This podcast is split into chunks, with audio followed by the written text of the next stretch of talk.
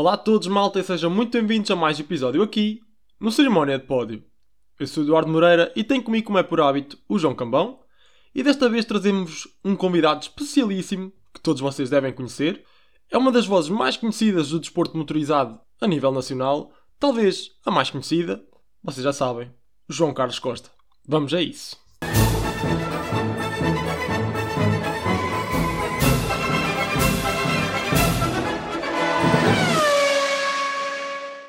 Olá e sejam bem-vindos a mais um episódio do Cerimónia de Pod. Eu sou o João Cambão e estou aqui com o Eduardo Moreira, como habitualmente. E hoje temos um convidado especial, João Carlos Costa, uma das vozes que, que nos habituámos a ouvir já há muitos anos no desporto motorizado. E antes de mais, seja muito bem-vindo, João Carlos Costa. E nós já temos uma pergunta habitual para os nossos convidados, que é um bocadinho como o Daniel Oliveira pergunta o que dizem os teus olhos. Hum. Eu costumo perguntar como é que começou esta paixão pelos automóveis? Já vem de família, se é uma novidade e acho que podemos começar por aí. Bom, eh, primeiro de tudo, obrigado pelo convite e é um prazer estar aqui convosco e com quem nos ouve. Eh, a paixão, a paixão, eu não tenho assim uma data muito precisa para vos dizer quando é que começou a paixão pelos automóveis. O meu pai sempre gostou de carros, o meu avô gostava de carros, eh, trabalhou durante muitos anos numa garagem, meu pai trabalhou durante muitos anos em empresas de transportes rodoviários eh, e essa empresa de transportes rodoviários onde meu pai trabalhou foi responsável depois pela minha entrada no, no jornalismo, mas a paixão começou muito miúdo. Eu tenho algumas recordações. Eh, lembra-me, por exemplo, de ver o Rally Internacional Tapa em 1970 em Erganil, família da minha mãe é da zona da Oliveira do Hospital e lembra-me perfeitamente ter ido a Arganil ver os, os carros dos ralis. Lembra-me ter visto em 1971 a última corrida no circuito dos Montes Claros, não o mesmo circuito da Fórmula 1, era uma versão mais curta desse circuito, não ia a autoestrada de Lisboa para Cascais, na altura era a autoestrada de Lisboa para o Jamor, mas uh, começou aí, começou com as revistas de automóveis em francês, eu aprendi francês a ler revistas de automóveis francesas, primeiro para ver os bonecos e depois queria saber o que é que lá estava escrito. Eh, e as reportagens eram muito, muito mais detalhadas do que as revistas de automóveis portuguesas na altura, que eram poucas, e não tinham uh, os enviados especiais às provas, que então era fundamental, porque não havia outro meio de se recolher informação que não fosse ir uh, às provas. E o automóvel era a referência na, naquela altura, no final dos anos 60. Para mim foi uma espécie de escola, não só das corridas de automóveis, como uma escola de francês, língua que ainda hoje gosto muito e que mantenho leitor fiel das publicações uh, em língua francesa no que diz respeito ao desporto automóvel. Sim, por acaso também comecei com o meu pai a ir ver aqui rallies. Eu sou de Viana do Castelo, por isso comecei aqui pela zona norte. E, e é um bom sítio para quem gosta de rallies, seja claro, FAF, claro. aqui perto. E, e, por acaso também comecei, não francês, por acaso que é uma língua que eu não, não aprecio muito, é mais, foi mais foi inglês e já em português, com a minha idade, não, não era um problema como, como nos anos anteriores. Mas repara, por exemplo, hum, uma das maneiras como eu eh, dei corpo à paixão foi com as corridas de carrinhos, eh, as chamadas corridas de manguça, que era fazer corridas com os carrinhos pequeninos a empurrar. Naquela altura havia uma tradição, não sei se no Norte havia também, mas aqui em Lisboa havia, ou eh, em Lisboa havia, agora já não vivo em Lisboa, mas havia essa tradição de se fazerem corridas nos lambris dos passeios, é? mantendo o carro em cima do passeio quando, se caía, quando caía para a estrada uh, havia uma penalização. Claro que tudo isto era possível, porque estamos a falar do final dos anos 60, princípio dos anos 70, onde o, o, o trânsito em Lisboa era diminuto, uh, havia um carro de vez em quando e, portanto, dava para brincarmos na rua, jogávamos a bola na rua, brincávamos com os carrinhos na rua, e eu fazia várias corridas até sozinho, e fazia, se calhar foi o meu primeiro ato de jornalismo, fazia eh, detalhadamente uh, as grelhas de partida e as classificações dessas corridas, onde eu empurrava todos os carrinhos e, obviamente, ganhava o meu piloto de eleição sempre.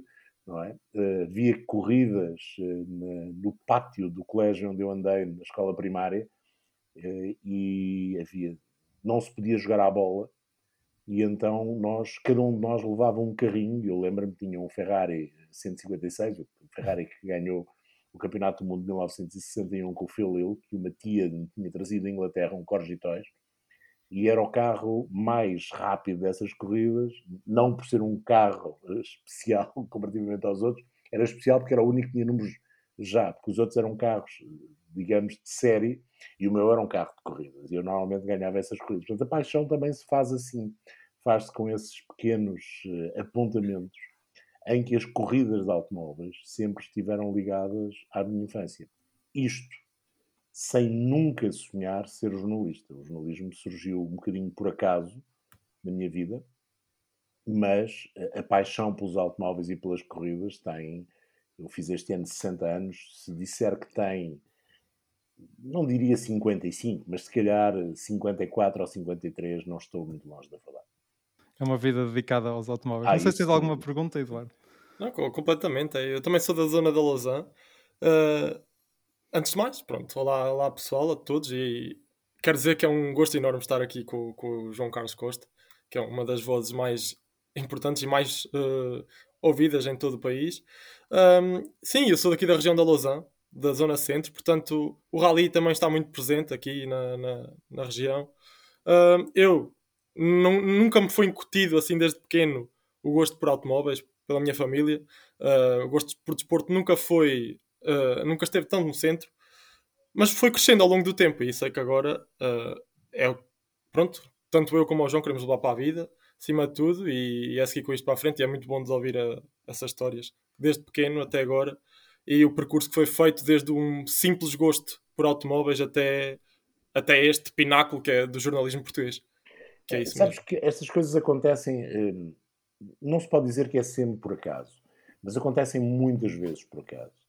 Eu eh, já tinha visto muitas corridas de automóveis, eu vi a primeira corrida no Autódromo do Estoril, em 1972, vi o meu primeiro treino eh, de Fórmula 1 em 1976 em Jarama, num Grande Prémio de Espanha, vi o meu primeiro Grande Prémio completo, fui de Interrail para, para Milão para ver o Grande Prémio de Itália, tinha de ser Monza, obviamente, e pouco tempo depois, eh, por, eh, por um acaso do destino, o patrão do meu pai na altura, o Carlos Fernandes Bel, piloto, tinha comprado o jornal Motor e o pelo João Marcos, então responsável pelo jornal, perguntou ao meu pai, e conhecia, perguntou ao meu pai se eu não queria ir fazer o arquivo do motor.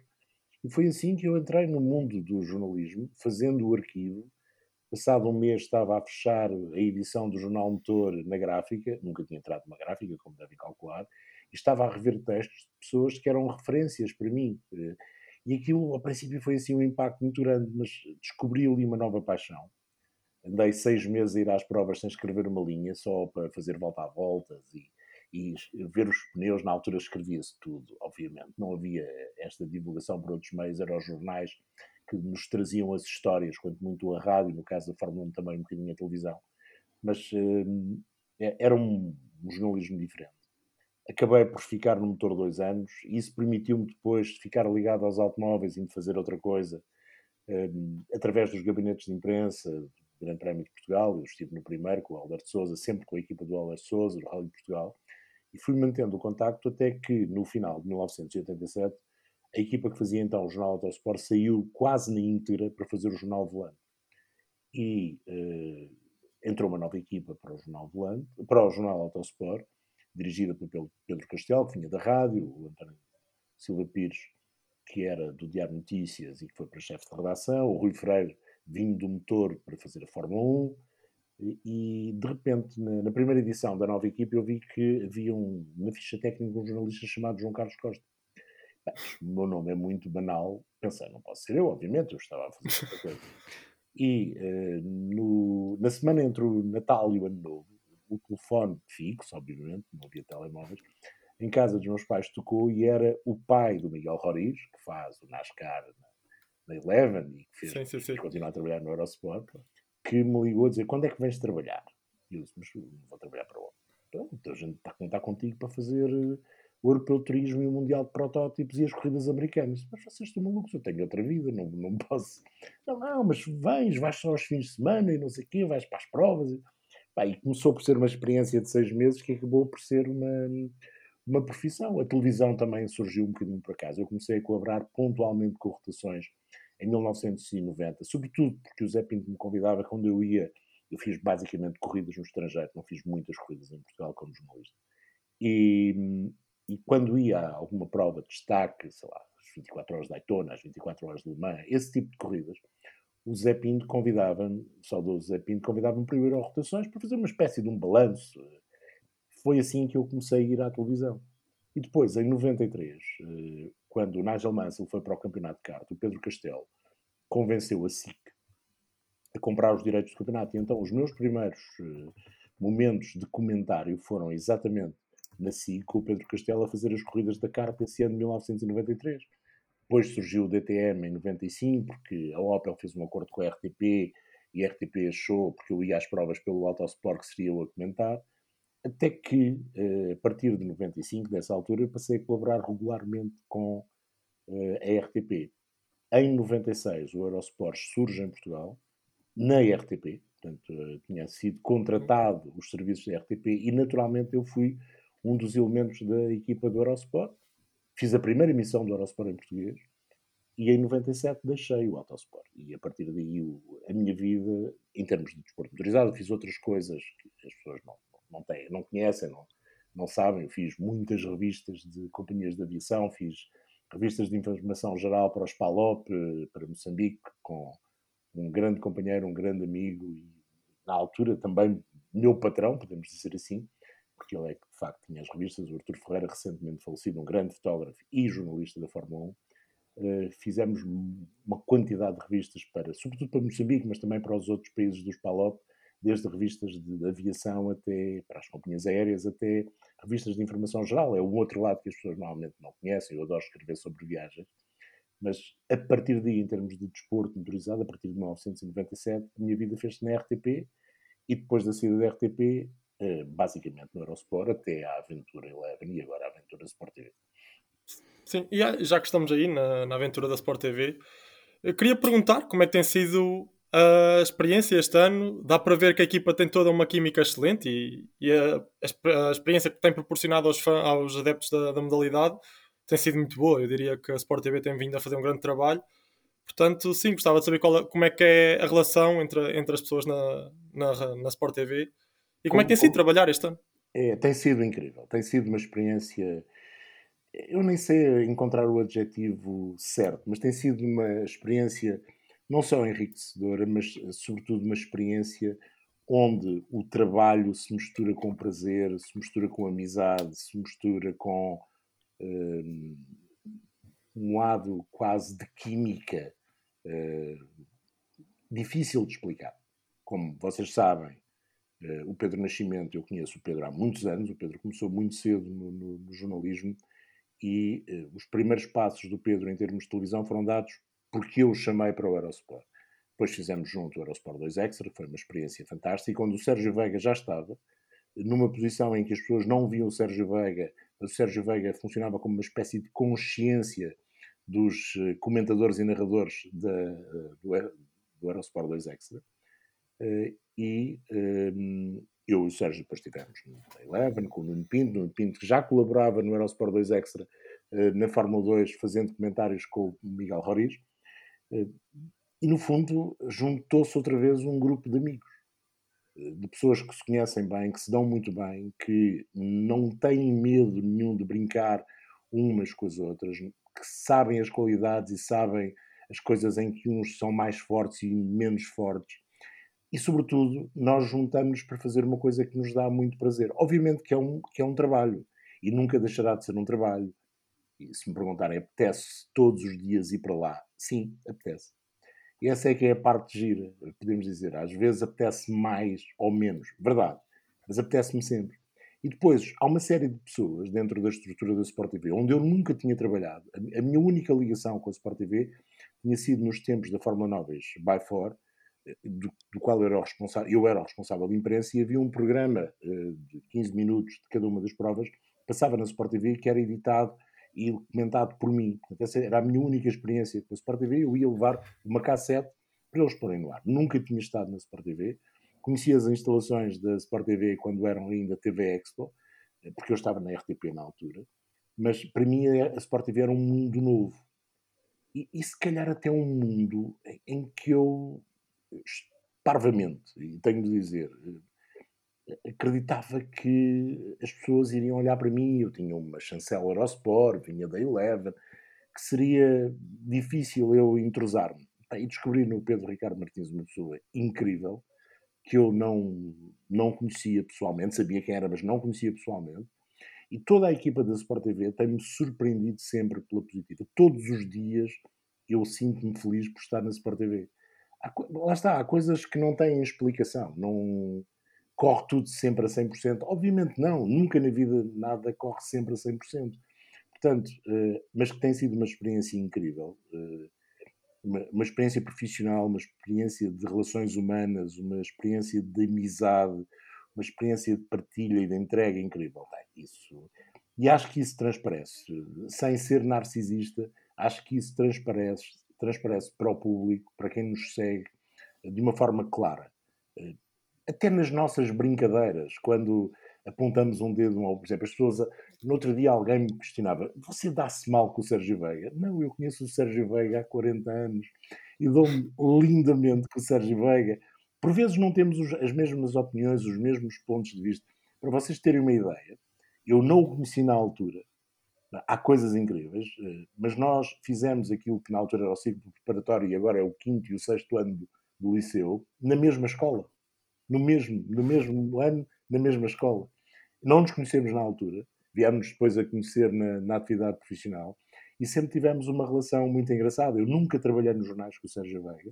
A primeira vez que trabalhei diretamente com o Sérgio Veiga foi em gabinetes de imprensa, mas em jornais ou revistas nunca trabalhei. E sempre tive um especial apreço pelo Sérgio e sempre achei que o Sérgio era dos jornalistas portugueses de, de desporto motorizado e do automóvel aquele que tinha a melhor pena. O Sérgio escreve maravilhosamente bem. Sim. Não sei se vocês já leram o livro do Hamilton, se não Está tá ali, na minha cabeceira. Leiam, eu tive o privilégio de o ler em primeira mão, porque o Sérgio, capítulo a capítulo, ia-me enviando. E, e, é de facto incrível a forma como aquele rapaz escreve. Eu gostava de escrever metade do que ele escreve. Uh, é, é, é, incrível. Portanto, não me dou mal com o Sérgio Veiga, pelo contrário, adoro o Sérgio Veiga.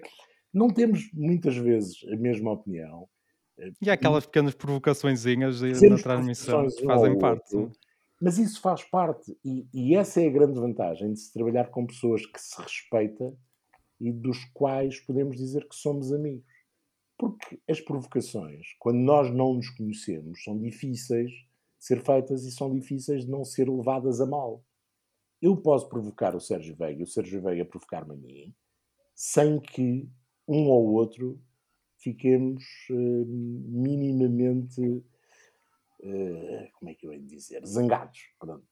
Nada, zero, zero, zero. E é um prazer trabalhar com aquela equipa toda. É um prazer trabalhar com o Nuno pelo conhecimento brutal que traz, pela experiência diferente de todos nós nenhum de nós teve a experiência de trabalhar diretamente com uma equipa de Fórmula 1.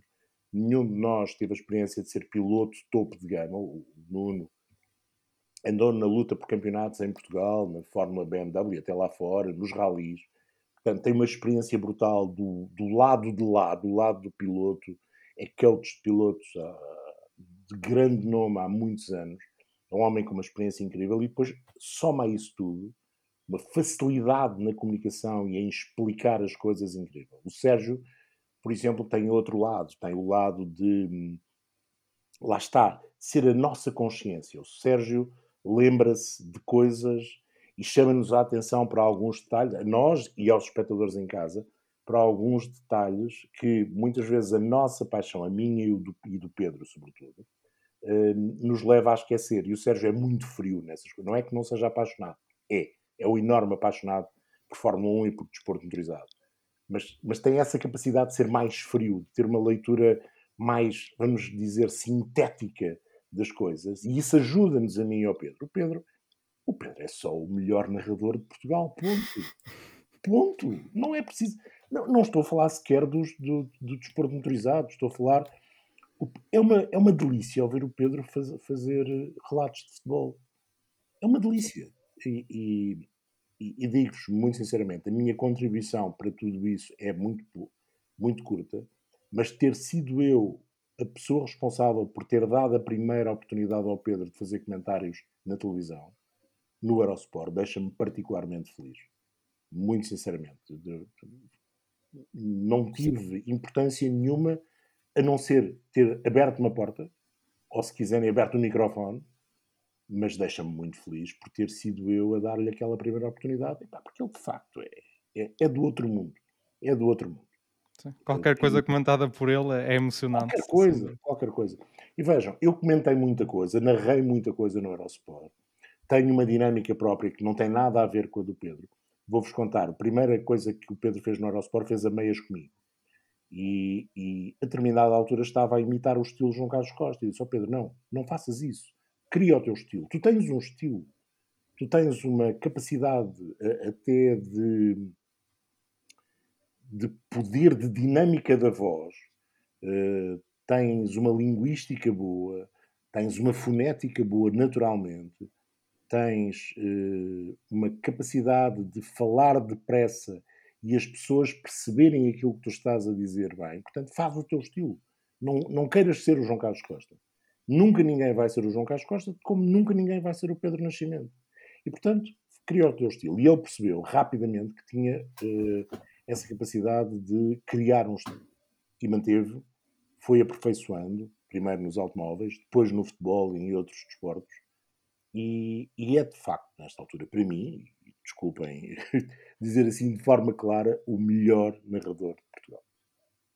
Sim, Sim dá para ver. Dá para, e, e deixa-me dizer, os estilos dá para ver que são completamente diferentes agora. Porque se o João Carlos Costa é o, é o homem que habitualmente traz os factos, sempre uh, também a voz da consciência. O Pedro é o, é o que traz a emoção, emoção. é o que mete muitas piadas ali pelo meio da emoção. Eu, durante muitos anos, fiz o papel que o Pedro está a fazer. Quando nós fizemos o Eurosport 2 Extra, foi uma decisão minha não fazer de narrador, fazer de comentador. E na altura Sim. o Pedro estava na Sport TV e foi uma decisão minha e do Luís Pissarra, responsável pelo Eurosport, ir buscar de novo o Pedro, tentar que o Pedro voltasse ao Eurosport depois do Pedro ter saído do Eurosport há uns anos. Porquê? Porque percebemos que tinha de ser essa a dinâmica. O Pedro tinha de narrar, eu tinha de comentar, juntamente na altura com, com António Félix da Costa, o Tiago Monteiro e, e o Filipe Albuquerque, mas o Pedro tinha de narrar. E fizemos tudo para trazer o Pedro de novo para o Eurosport. E por isso eu voltar a ter o Pedro na, na cabine ao meu lado, para mim é uma tranquilidade brutal. Brutal. Claro. Eu, eu, não, nesta altura não me apetece fazer de narrador. Acho que tudo tem um tempo na vida. A mim apetece-me fazer mais de comentador. Acho que nesta altura eu serei uma mais-valia superior como comentador do que como narrador. E portanto, a pessoa certa para narrar a Fórmula 1 Portugal chama-se Pedro Nascimento. Ponto. E concordo a 100%. E nos e próximos podemos... anos está, está entregue ao Pedro sim, sim, sim. E está muito bem entregue sem dúvida. Pronto, e acho que podemos aqui avançar para, para o Grande Prémio em si. Houve um Grande da... Prémio no fim de semana. houve, pelo menos houve 18 voltas de Grande Prémio. Quer dizer, isto na luta pela é. vitória. Nas outras até houve, outra, houve não, mais. Não vamos ser maus. Não vamos ser maus. Até foi um grande prémio engraçado para o que tem sido. Muito Paulo interessante. Muito, eu Sim. gostei muito. Até gostei mais que o grande prémio do ano passado. O grande prémio do ano passado teve aquela particularidade de ter a luta pela vitória. Ou seja, teve a recuperação do Verstappen depois de estar obrigado a uma tática diferente à procura do Lewis Hamilton. E isso trouxe a emoção de nós não termos a certeza de quem seria o vencedor. Se o Verstappen iria chegar e, passar o Hamilton. O Grande Prémio deste ano foi um bocadinho diferente. Teve mais batalhas, muito mais batalhas em posições secundárias. Teve 18 voltas, ou se quiserem 16 até à paragem do Verstappen de luxo. E depois o erro do Charles Leclerc roubou-nos o resto Sim. de um grande, grande prémio. Acontece. Não, já vamos no grande prémio 1000, e acho que este foi 1069 ou 1070. Isto é uma história que já se repetiu muitas vezes, em que alguém, por alguma razão, ou um motor, ou um furo, ou um erro do piloto, ou uma quebra qualquer no carro, nos rouba uh, uma grande batalha pela vitória. E foi o que aconteceu eu não tenho a certeza que com os pneus duros o Verstappen fosse assim tão melhor quanto o Charles Leclerc, mas também não tenho a certeza se os pneus duros iriam funcionar no Ferrari suficientemente bem para um, poder o Charles Leclerc lutar pela vitória com o Max Verstappen. Sou capaz de ter uma certeza. Se o Charles Leclerc não tem tido o despiste, talvez não tivéssemos só uma paragem. Ou, ou seja, uh, acabámos por ter duas por causa do safety car. A sim, sim. prova não seria em condições normais apenas com dois jogos de pneus, ia de ser feito com três jogos de pneus. E aí, mais uma razão para eu dizer que o erro do Charles Leclerc nos roubou um grande espetáculo. Porque Verstappen e Charles Leclerc não tinham à sua disposição os mesmos pneus. Eh, enquanto o Leclerc tinha dois jogos de médios e um jogo de duros, o Verstappen tinha exatamente o contrário. Seria decisivo no resultado com duas paragens? Podia ser. Podia ser. Mas tudo isto são ses atrás de ses. O que é que nós aprendemos, acho eu, com o Grande Prémio eh, de França em Paul Ricard? Aprendemos aquilo que já tem vindo a ser uh, um facto em quase todos eles, que é Max Verstappen não precisa de andar quase sempre no fio da navalha. Anda algumas vezes no fio da navalha. O Charles Leclerc precisa de andar sempre no fio da navalha. Porque, de facto, o, RB18 do Max é, num cúmulo geral de competitividade, melhor em corrida, não em qualificação, melhor em corrida do que o Ferrari. Claro que há provas em que as coisas pendem mais para um lado ou mais para o outro, sem que haja até agora uma prova em que as coisas pendessem em termos de competitividade pura muito para um lado e muito menos para o outro, tem sido taco a taco. E está a ser um campeonato, apesar da vantagem pontual do, do Max, que tem muito a ver também com os problemas mecânicos, ainda que ele também os tivesse tido, mas não só, face ao Ferrari do Charles Leclerc, esta vantagem pontual não explica tudo neste, neste campeonato. Nós temos 12 provas e em 7 delas o homem da pole position não ganhou a corrida. Se nós olharmos para trás, nem é, não vamos falar destes tempos mais recentes, no domínio da Mercedes desde 2014, mas mais para trás, e com exceção de um ou outro ano, não é muito comum o carro que é o melhor na qualificação não ser depois o melhor na corrida. E, e isso tem acontecido bastas vezes. Em 12 aconteceu 7 vezes, o piloto que fez a pole não ganhou não é normal que tenhamos um piloto que tem 3 poles e 7 vitórias e outro que tem exatamente o contrário. Tem 7 poles e 3 vitórias. Não é normal. Portanto, este campeonato, apesar da grande diferença pontual, que deixa entender que o Max, não podemos dizer que terá uma viagem tranquila até ao título, mas terá uma viagem que poderá ser um bocadinho mais calma do que nós suspeitávamos após os primeiros grandes prémios. Uh, tem sido um bom campeonato. Porque a Ferrari fez uma aposta clara. A Ferrari precisava ter um motor, uma unidade motriz muito mais competitiva do que tinha até então. Depois, de, depois daquele motor supostamente ilegal de 2019 e das, das negociações que houve com a FIA, o motor 2020 e 2021, mais o primeiro do que o segundo, eh, mas um ou outro não estavam ao nível dos melhores. E a Ferrari fez uma aposta forte na unidade motriz. E nitidamente apostou na performance sem hum, não é sem calcular a fiabilidade, não. Claro que a calculou. Mas sem ter como preocupação principal a fiabilidade. E eu penso que isso tem duas razões. Uma, de facto precisavam melhorar eh, muito o motor, e este motor, a unidade motriz, é, não tem grandes dúvidas, o melhor do pelotão nesta altura. Não sei se por 10, por 15, por 20 cavalos, mas é o melhor do pelotão. E depois, a Ferrari sabe que este motor, estes motores que estão a ser usados nesta altura, mais a evolução de, da parte híbrida que será homologada até o dia 1 de setembro, vão durar até 2025. Ou seja, de 2023 a 2025, três épocas, os motores não poderão ser mexidos na sua essência. Eh, claro que vai haver evoluções, a partir das mesmas peças vai haver evoluções, os motores vão ser melhores em 2025, do que serão no final deste ano. Isso não tem grandes dúvidas. Mas há uma nuance no regulamento que tem a ver com as questões de fiabilidade. As equipas, neste caso os construtores, podem pedir reomologações de peças por uma questão de fiabilidade. E a Ferrari, na minha opinião, apostou nisso.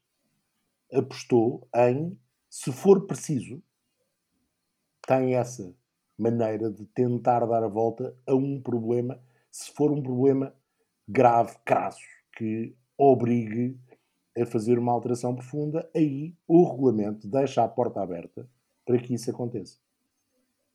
o que, é que, o que é que está a acontecer? A Ferrari está a ter alguns problemas de fiabilidade. Está. Uh, vai ter que penalizar mais vezes. Acredito que sim. A Honda irá penalizar até ao final do ano. Eu acho que pode não penalizar, porque pode levar esta unidade motriz do Max até ao Grande Prémio da Bélgica e ou, muito possivelmente até ao Grande Prémio da Holanda, tem essas duas hipóteses, mas em princípio será no Grande Prémio da Bélgica. E aí, quando introduzir a tal última evolução da parte híbrida, que está no regulamento previsto até eh, ao dia 1 de setembro, fará a entrada do último motor e tentará ir com esse último motor até ao final da temporada. E também depende se a luta vai até ao final do campeonato. Ora bem, também é um também é, essa também é a questão. Essa também é a questão. Sim, e isso explica muito o porquê da, da, performance, da alta performance da Ferrari na qualificação, que depois sai um bocado, como é que eu ia dizer, defraudada da, na, na corrida. Mas, mas, a corrida não é bem a unidade motriz que sofre. Né? Quer dizer, às vezes sofre partindo, obviamente, não é? O que está a acontecer é, eh, os carros estão a tratar os pneus de forma diferente. Vimos no Red Bull Ring uma pista onde os pneus traseiros é que sofrem. A Red Bull se calhar porque aquela evolução deu problemas, se calhar porque a afinação, eles nunca nos vão dizer, mas se calhar porque a afinação não foi a mais correta a pensar na corrida e o Max sofreu fortemente com a degradação dos pneus posteriores. O Max fazia duas, três voltas, independentemente do pneu que tinha montado, relativamente bem, e a partir daí havia uma degradação enorme e muito maior do que nos Ferrari. Aqui nós ficámos sem saber se isso acontecia. Mas se olharmos para a corrida do Carlos Sainz, que faz 24 voltas com aquele jogo de médios, ao ataque, a fazer ultrapassagens, a queimar travagens, a passar por cima de corretores, se calhar a Ferrari não estava tão mal a nível da degradação dos pneus como nós suspeitávamos depois de sexta-feira e dos uh, ensaios de corrida feitos na sexta-feira. Aliás, a própria Ferrari uh, admitiu na altura que não, que não estava bem. Mas se calhar o trabalho de sexta para sábado e de sábado para domingo em simulador na fábrica, as afinações que os engenheiros encontraram para o carro, para a qualificação e para a corrida, deram a volta ao problema. Volto-vos a dizer. Por isso é que eu acho que o Charles Leclerc nos roubou um grande, grande prémio. E, sobretudo, deixa-nos com esta, com esta dúvida. Ganhava vocês acham que o Max ganhava de caras? Não, eu não acho que ele ganhasse de caras. Podia ganhar. Ninguém pode ter certezas neste, caso, neste caso. E acho que é um fator importante também, Eduardo, que eu queria. O João Carlos Costa ficou um bocadinho no fator performance e eu queria perguntar se a pressão que o Leclerc sente de, de recuperar a, da desvantagem que tem para o Max Verstappen se não pesou um bocadinho neste grande prémio e no erro que. Pesa tudo. Pesa o facto de ele ter de guiar o carro no fio da navalha ele sabia naquela altura que o undercut da Red Bull podia resultar, até porque de certeza absoluta a Ferrari tinha-lhe dito o tempo de entrada e o tempo da volta de, da volta de entrada e da volta de saída do Max é extraordinário. É, a paragem é extraordinária. O, de, o delta da paragem eram 27 segundos, o Max faz 26. Portanto, a paragem da Red Bull, a forma como o Max trava no momento certo à entrada das boxes, como acelera no momento certo à saída das boxes, fazem com que a paragem fosse 26 segundos e uns pozinhos, portanto, abaixo do Delta. E de certeza absoluta que a equipa informou o Charles desse, dessa situação, da volta de entrada e da volta de saída. E ele sabia que podia estar a braços com o undercut. Dúvida existencial. Ele ia ou não parar nessa volta?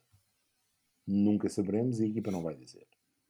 Tinham ou não recebido a informação para parar e estava a fazer a volta de entrada tal como a volta de saída, mas sobretudo a volta de entrada. A volta de entrada tem os pneus na temperatura certa, a volta de saída nunca tem os pneus na temperatura certa.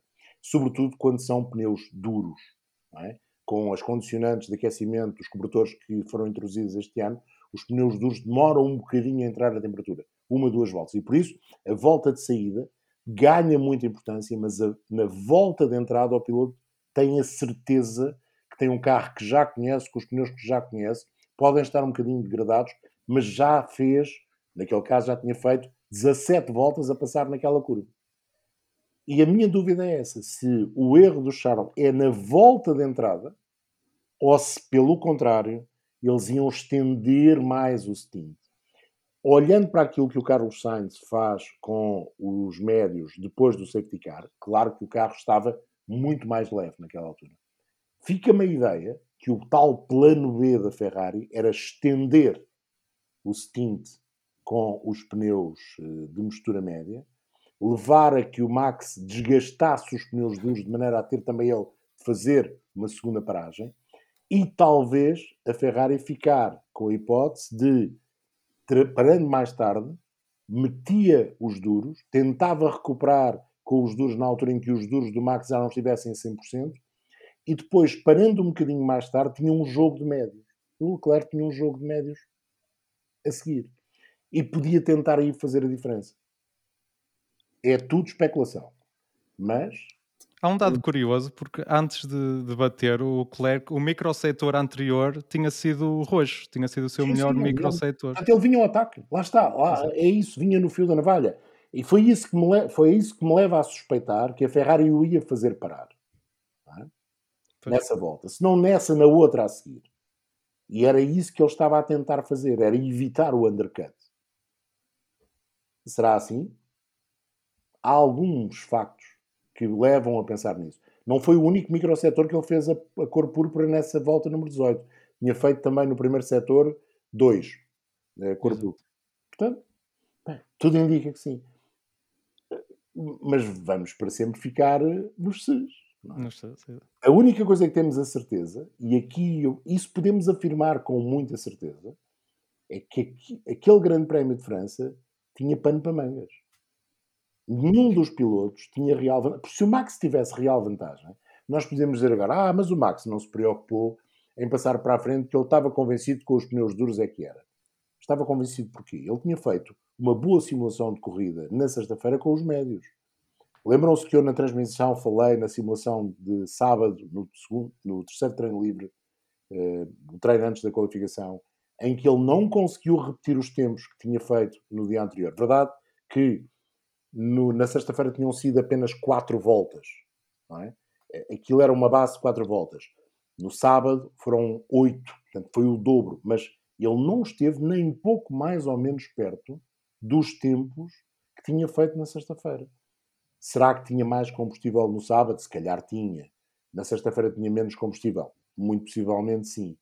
Mas, hum, mesmo assim, nós estávamos convencidos que ele tinha os pneus médios bons e mesmo falhando o arranque, usando a velocidade do Red Bull, eh, tendo a obrigação de tanto na última curva como eh, na curva antes da reta mistral sair muito bem, seria mais fácil para ele, estranhamente, na última curva onde foi normalmente mais rápido que o Charles Leclerc.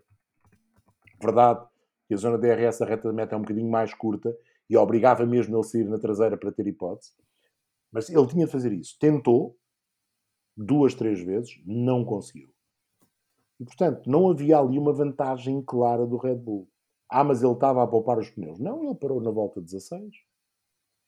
Portanto, não esteve a poupar coisíssima nenhuma. A performance do, do Red Bull e do Ferrari pareceu-me, por razões diferentes, muito parecida e marcadamente sectorial. Ou seja, de facto, os Red Bull eram velozes. E na qualificação, lembram-se da minha explicação da volta da qualificação comparada? Quando aparece o quadro no final, percebia-se nitidamente onde é que o Red Bull ganhava e onde a Ferrari ganhava. Sim. A única estranheza no meio daquilo tudo foi o Red Bull ganhar na curva de entrada da reta da meta. Porque, se calhar, o Charles Leclerc preparava diferente aquela última parte para depois garantir a velocidade que o Red Bull tem e o Ferrari não tem naquele, naquela zona. Eh, vão dizer, ah, mas em sim eh, o Red Bull também era mais rápido. É, mas o sim é uma curva tão a fundo que a questão do tow tem importância. Veja-se, o, o, Carlos Sainz não deixou de dar tow ao Charles Leclerc em sim. Só depois de sim, antes de você, da primeira das direitas de você, é que ele levantou o pé e se encostou. Porque em sim em Doutor, porque é uma curva a fundo.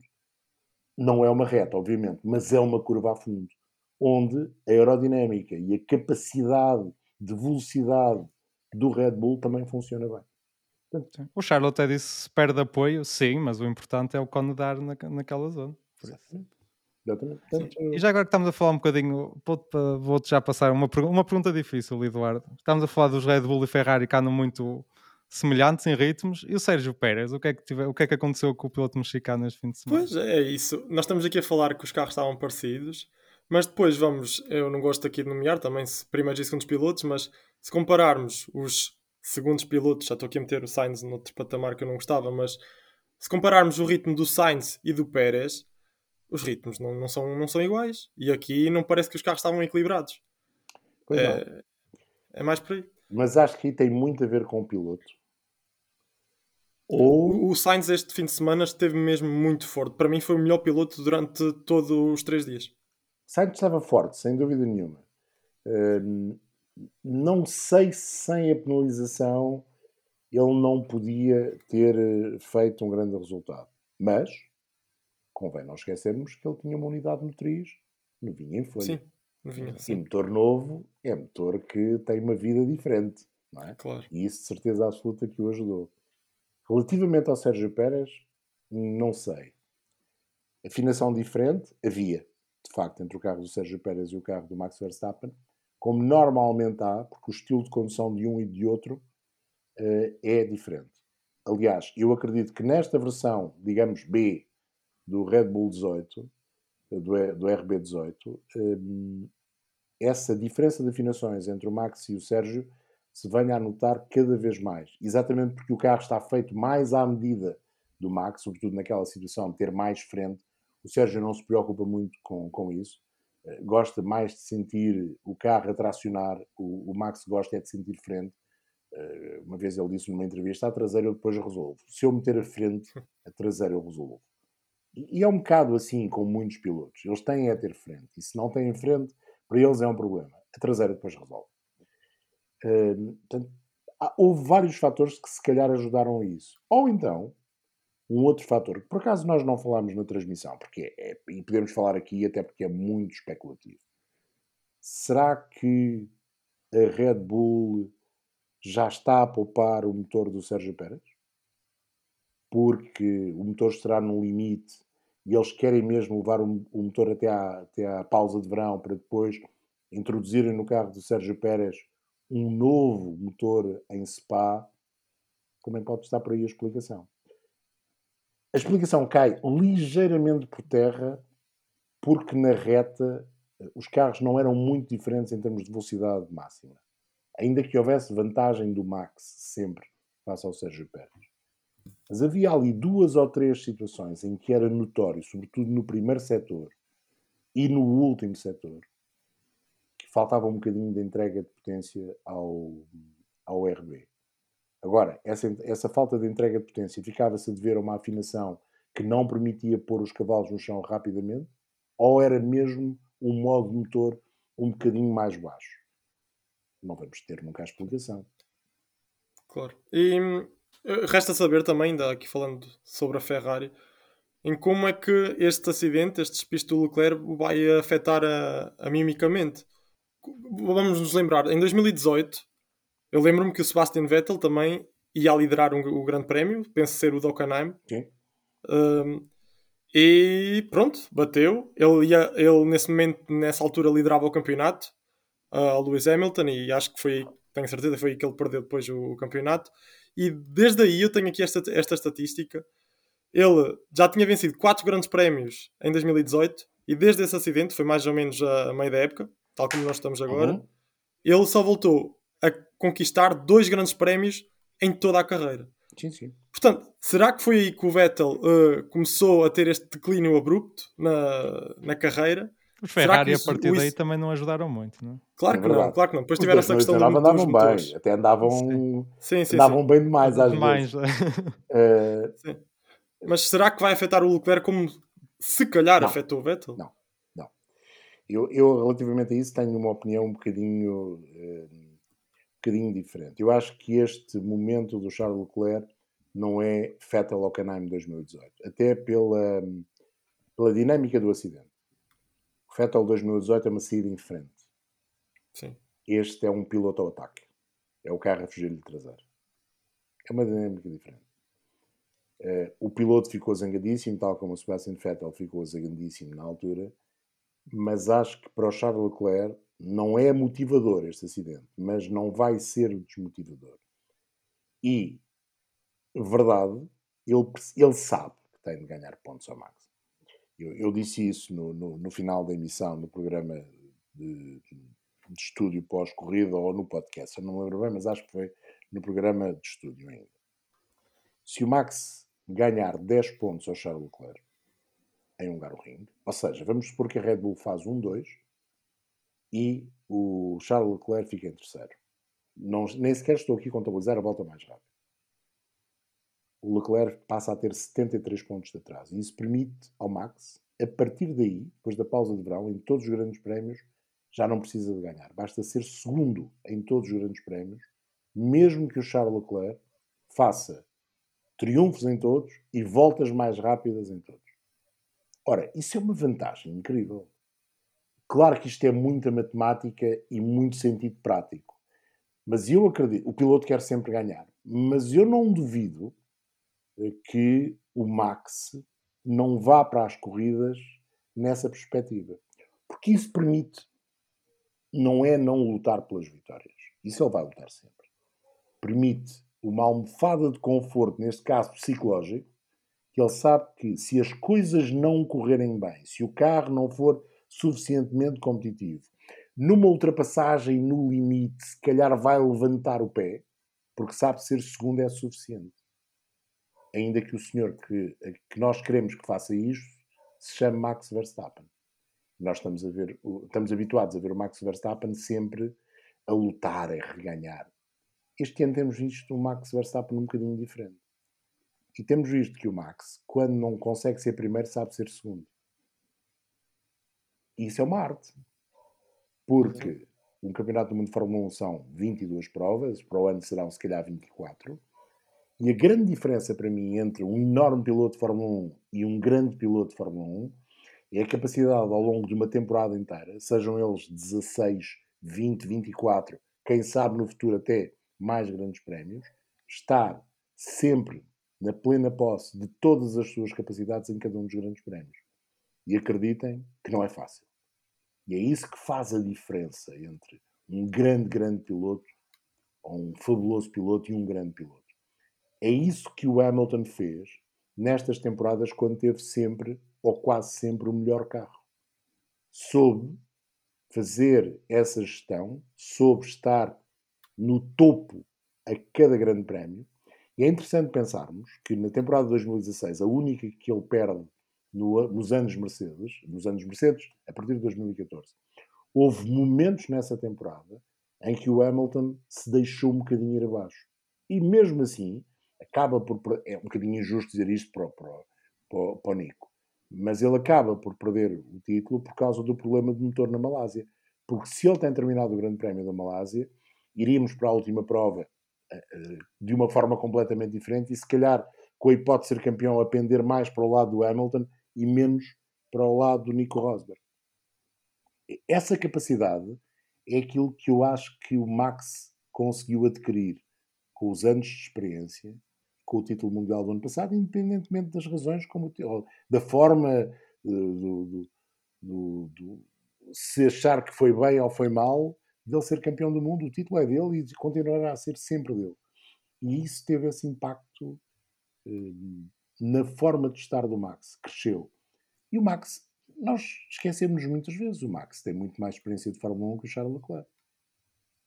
Claro. É? E de luta pelo título, não é? E de Também luta pelo título. E, é. e, acho que este estofo que ele tem ainda na tabela, pronto, ele, já, ele agora tem uma larga margem sobre o Leclerc, que são 63 pontos. Sim. Mas ele antes já tinha esse estofo. Eu acho que esse, essa vantagem também uh, dá ao piloto uma, uma estabilidade. Ele pode ser mais mais cauteloso em certas abordagens, pode pensar mais e não ser tão, tão agressivo como ele era antigamente. Acho que isso também. Apesar de também se chamar Max Verstappen e de nós acharmos que ele não vai sim. fazer nada disso. É? Sim, sim. Mas de facto faz, está a fazer. E já o diz, que o mais engraçado é que ele já o diz. É? Sim. Sim.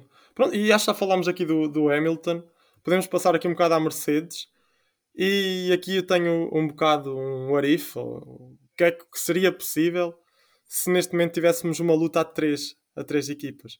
Porque parece que neste momento só temos a, a Red Bull. Porque a Ferrari está-se a deixar muito por culpa própria, outra por culpa dos pilotos, para trás e parece que o campeonato vai ficar aqui um bocado. Como é que. Coxo. Não, não é dizer. Coxo. Sim, sim, sim.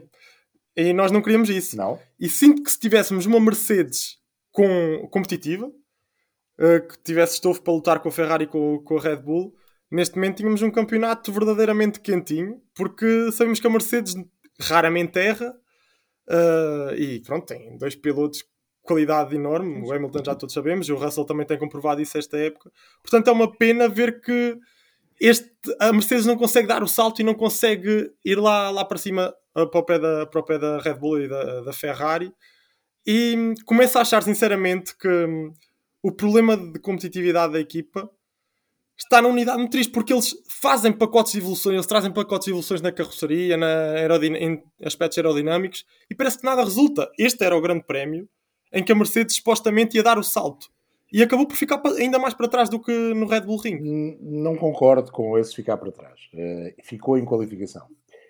Sim, e isso mas... demonstra uh, outra coisa. De facto, a unidade Sim. motriz já não é a melhor. Não é a melhor. Sim. Mas não está assim tão longe das outras unidades motrizes, neste caso da Red Bull Powertrains e também da Ferrari. O problema Sim. que eu penso que existe é a Mercedes criou um carro com um conceito, primeiro, totalmente oposto daquilo que foi o seu conceito e daquilo que eram as suas competências nas temporadas anteriores.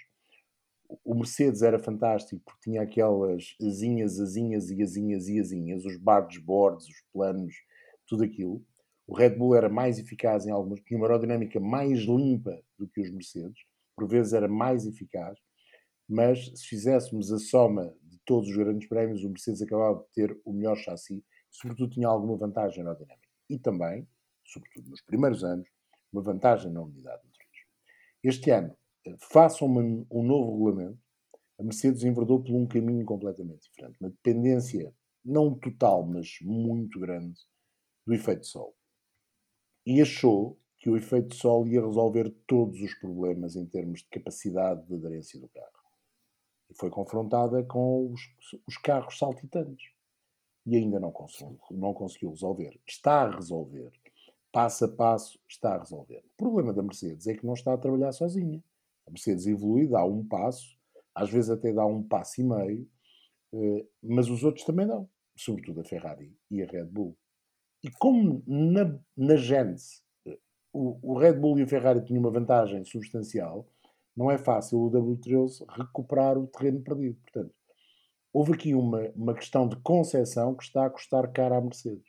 Cara, na perspectiva de não conseguir os resultados que deseja, cara, porque estão a gastar muito dinheiro com estas evoluções. Todos os grandes prémios há evoluções. E isso sente-se na forma como a equipa reage a cada grande prémio. A Mercedes vinha para aqui convencida que podia lutar pela vitória. E como dizia o Toto Wolff, e bem, levou um morro no estômago na qualificação, mas um morro forte. Porque é verdade, o Hamilton ficou em quarto, pois ficou, eh, mas eh, o Mercedes teve alguma hipótese de lutar eh, pela pole position? Zero. Zero.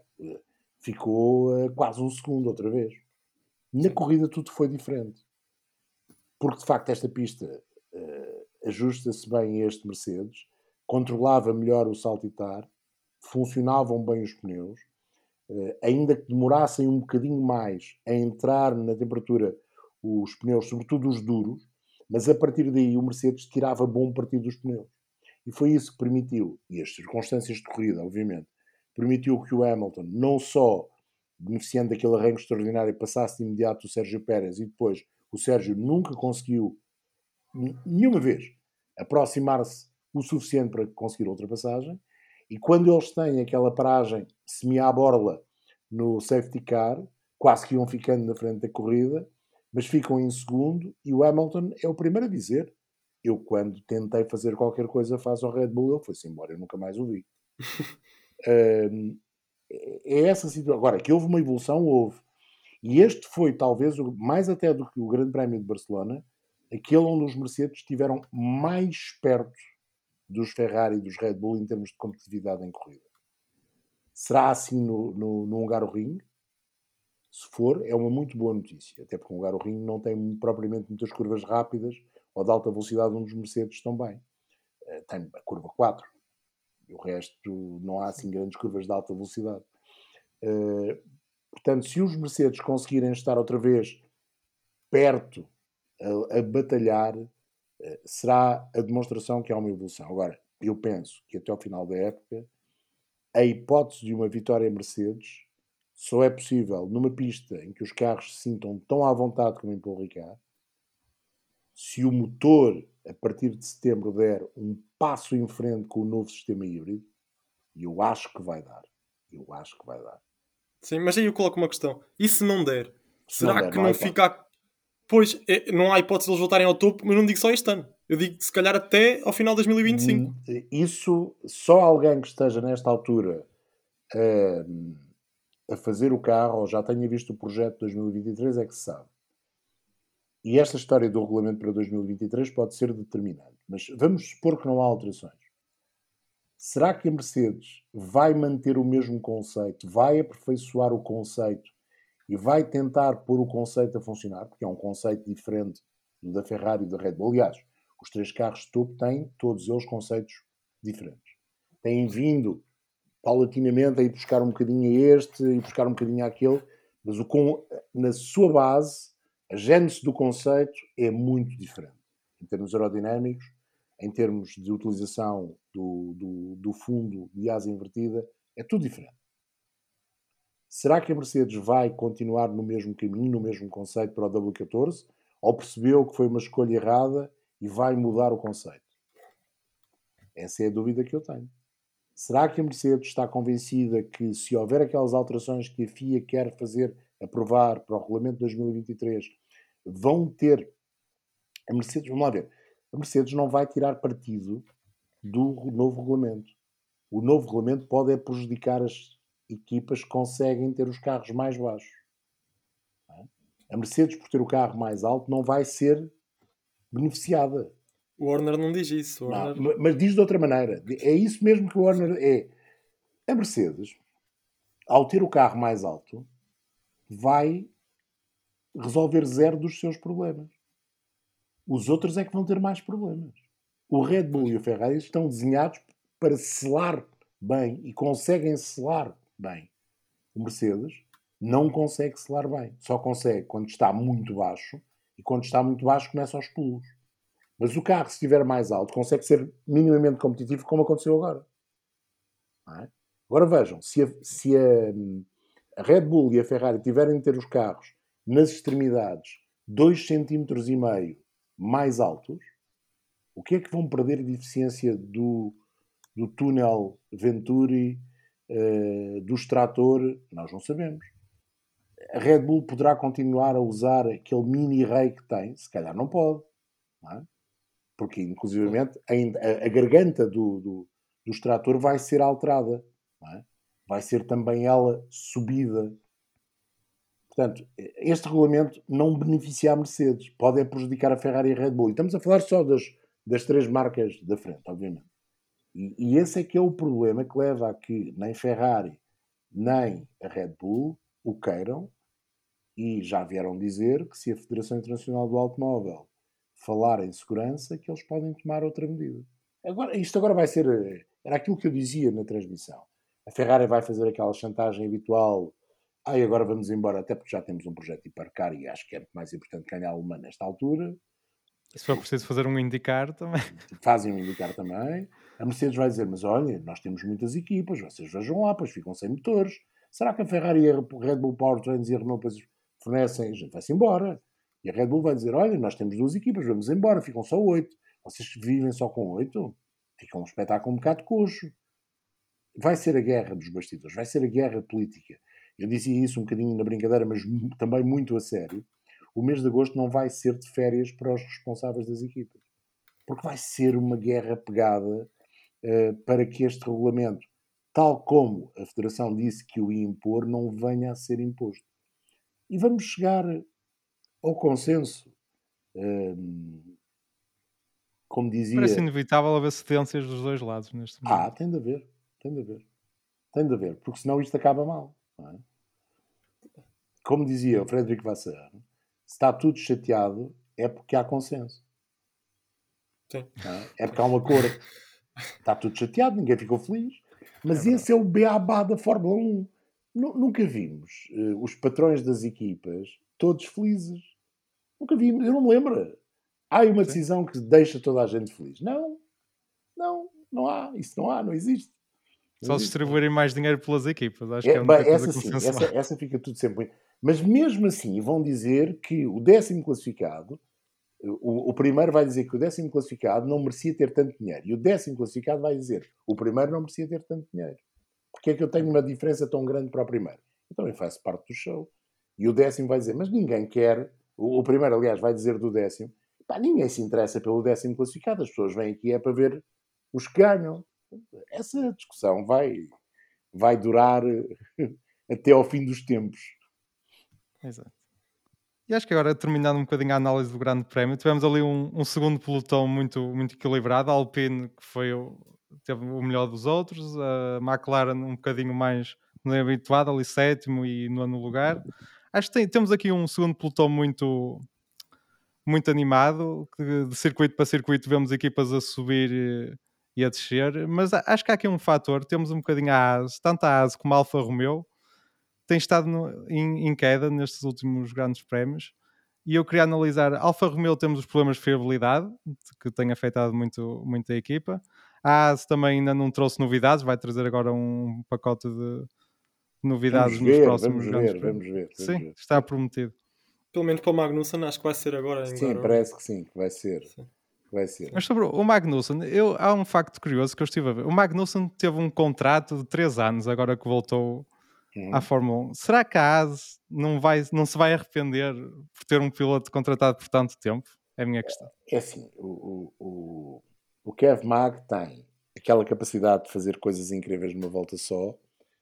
Algumas vezes essa mesma capacidade de fazer coisas incríveis em muitas voltas e depois de vez em quando para-lhe o cérebro. Para-lhe o cérebro. O, o Nuno Ponte explicava isso no podcast e eu acho que foi a melhor explicação que eu ouvi do Kev Mag. O Kev Mag é, é um bocadinho como aos pneus Pirelli, tem memória. E nas batalhas na pista, eh, a memória eh, tem de ser para pagar, não tem de ser para pagar logo. Pode ser no Grande Prémio seguinte. E o Kev Mag paga logo. E depois de vez em quando faz aquelas, deixem-me usar a expressão que- cagada eh, grande, como aconteceu agora. E esse é um problema do Kevin Magnussen. Convém não esquecermos que o Kevin Magnussen fez o primeiro Grande Prémio e conseguiu um pódio. E a partir daí o que é que conseguiu? Com o McLaren. Pouco. Claro. não é? Pouco. Porquê? Porque muitas vezes cai na sua própria armadilha. E esse é um problema para a AS. Mas a AS não tinha outra hipótese para o convencer, se não dar-lhe um contrato longo. E a AS tinha um problema. Precisava de um piloto que lhe desse garantias, porque não podia continuar. E tinha quase a certeza, isso eu sei, tinha quase a certeza que o carro ia ser competitivo, que o projeto da Dallara era um bom projeto e precisava de um, de um piloto que lhes pudesse assegurar de imediato bons resultados. Quando, isto quando houve, claro, a janela de oportunidade pelo Nikita Mazepin ter sido eh, posto fora da Fórmula 1. Não é? E conseguiu isso. As coisas não Sim, têm, eu- corrido, não têm corrido tão bem, mas vamos lá ver. Nos últimos dois grandes prémios, os dois ases estiveram os dois nos pontos, e neste grande prémio, sem a situação do Magnussen eh, se ter envolvido naquele incidente, sem a situação do Mick também ter estado envolvido no incidente e ter partido do final da grelha, os dois ases tinham andamento para terminar nos pontos. Pelo a questão da asa acaba por ser um bocadinho isso, é que prometem sempre muito, mas Pronto. depois no final Ao contrário da Alfa Romeo, que eh, de vez em quando prometem. E nos últimos tempos têm prometido pouco. A Alfa Romeo não tem feito grandes qualificações e não tem feito grandes corridas. A Alfa Romeo não está a conseguir evoluir o carro eh, como outras equipas. E aqui, eh, atenção, não, nem sequer estou a falar no- nas equipas da frente. não é? Mas a McLaren, esta evolução não foi totalmente conseguida, parece-me boa para uma qualificação. Vamos ver como será no lugar o ringue em termos de corrida. Mas eh, Alfa Romeo eh, vejam, Alfa Romeo marcou 41 pontos até ao Grande Prémio de Mónaco. Ou se quiserem, Alfa Romeo marcou 39 pontos até ao Grande Prémio de Espanha, em seis grandes prémios. Nos seis seguintes, somou 12 pontos. Portanto, o carro não tem evoluído. O carro não é competitivo em nenhum tipo de circuito. Eh, o, o, o paradigma do Mónaco, toda a gente pensava que o carro ia ser muito competitivo e não foi. A partir daí, lembrem-se lá de um grande resultado, de facto, o, os, o resultado do, do Valtteri do na, no Canadá. Numa, e, e, talvez do Zul. E do Zul, no Canadá, os dois juntos, numa prova com circunstâncias um bocadinho especiais, não é? Os, parar, os, os safety cars, o acertar na paragem da box, uma qualificação à chuva. É uma prova que não nos pode servir de bitola. E para além disso, o carro continua a não ser fiável, que já é um problema desde o início do ano. Pronto, e isso, isso é outra questão. E porquê que o carro não é fiável? Será porque foi feito abaixo do peso mínimo e eles terão eh, posto em causa a fiabilidade para ter um carro mais leve? Será que a adaptação da unidade motriz da Ferrari a esse conceito Alfa Romeo Sauber leva a que a unidade motriz da Ferrari tenha mais problemas? Porque aquilo que, que a Alfa Romeo tem tido não são problemas basicamente da unidade motriz, mas sim dos seus satélites. É? Sim, o motor não partiu. O motor, a combustão não partiu. Os satélites é que têm tido alguns problemas. Isso poderá ter a ver com questões de arrefecimento, eh, com questões de vibrações, com questões, outros, outro tipo de questões, pancadas, como aconteceu agora, não é? Um pequeno toque. Não, não, é, não é não é necessariamente correto apontar o dedo à unidade motriz da Ferrari, de forma direta. Porque a unidade motriz da Ferrari montada no AS, no Alfa Romeo e no Ferrari tem periféricos, satélites, que não estão nas mesmas posições, que não estão pensadas em termos de arrefecimento da mesma maneira e, portanto, se calhar funcionam menos bem no Alfa Romeo. Mas não deixa de ser uma curiosidade, por exemplo, neste momento, as três equipas com menos quilómetros realizados uh, sejam a Ferrari, a Alfa Romeo e a Haas. Verdade. Logo as três pela Ferrari. Verdade. Não, não deixa de ser curioso. Mas se calhar não é pelas mesmas razões. Podemos até pensar, ah, será que a Alfa Romeo está a servir de cobaia para algumas evoluções na unidade motriz da Ferrari, cobaia para a Ferrari? Não me parece. Isso a acontecer seria mais fácil acontecer com a Haas, até pelas ligações que a Ferrari tem diretas com a Haas e não tem tão diretas com a Alfa Romeo, uh, neste caso com a Sauber, apesar de a equipa ter o nome Alfa Romeo e o patrocínio da Alfa Romeo, que é do mesmo grupo, digamos, não é? Sim. Ainda que a Ferrari é do grupo Stellantis, mas é assim, é assim um, um, um braço do povo que ainda não cresceu, não é? É, é, é do grupo, mas não é. Tem, tem vida própria, é? tem, tem cérebro próprio, tem dinheiros próprios e não depende de facto do grupo Stellantis como todas as outras marcas. Uh, é, é, difícil dizer, é difícil dizer. E esse é um facto. Os carros que fizeram menos quilómetros até agora são os três que têm unidades motrizes da Ferrari. Se, se, se há causa e efeito, se o problema é o mesmo ou não, eu fico a minha ideia que o problema não é o mesmo. Porque as causas dos abandonos dos Alfa Romeos, dos AS e dos Ferrari não têm digamos que uma causa comum. Ou pelo menos aparentemente não tem uma causa comum. Sim. Não, mas é, é estranho vermos Alfa, Alfa Romeo agora neste patamar, até porque eu lembro-me perfeitamente de tu e eu, João, no, aqui há sete episódios atrás, por exemplo, estou a dar um número ao, ao caso, mas há sete episódios atrás nós dizíamos que o Alfa Romeo era possivelmente o melhor carro uh, do resto do segundo pelotão. Ele estava nesse nível. O, o Valtteri Bottas demonstrava que sim. Pelo menos fazia melhores resultados. Um, e é estranho ver que não trazem evoluções que consigam agora competir com, com a Alpine e com a McLaren. Até porque, eu agora falando aqui um bocado da Alpine da McLaren, pronto, um, a Alpine tem sido bastante mais rápida do que a McLaren em toda esta época. E, por exemplo, eu vi num gráfico durante os treinos livres, destes treinos livres, de que a Alpine era a quarta, a, Alpine tinha o quarto melhor carro e que a McLaren só tinha o sétimo melhor carro neste momento, Esqueçam atrás lá, de equipas. Esqueçam lá os gráficos. Era isso que eu, eu sei que os, gra... eu sei que os gráficos não são credíveis, eu sei, eu não, sei. é, não é não ser credíveis. Eu acho, Às vezes não são. eu acho é que não são feitos, ou deixem-me refazer, não, não servem aquilo que, que o espectador quer. Aquilo é. Esse gráfico da competitividade comparada desde o início da temporada é um bocadinho tonto.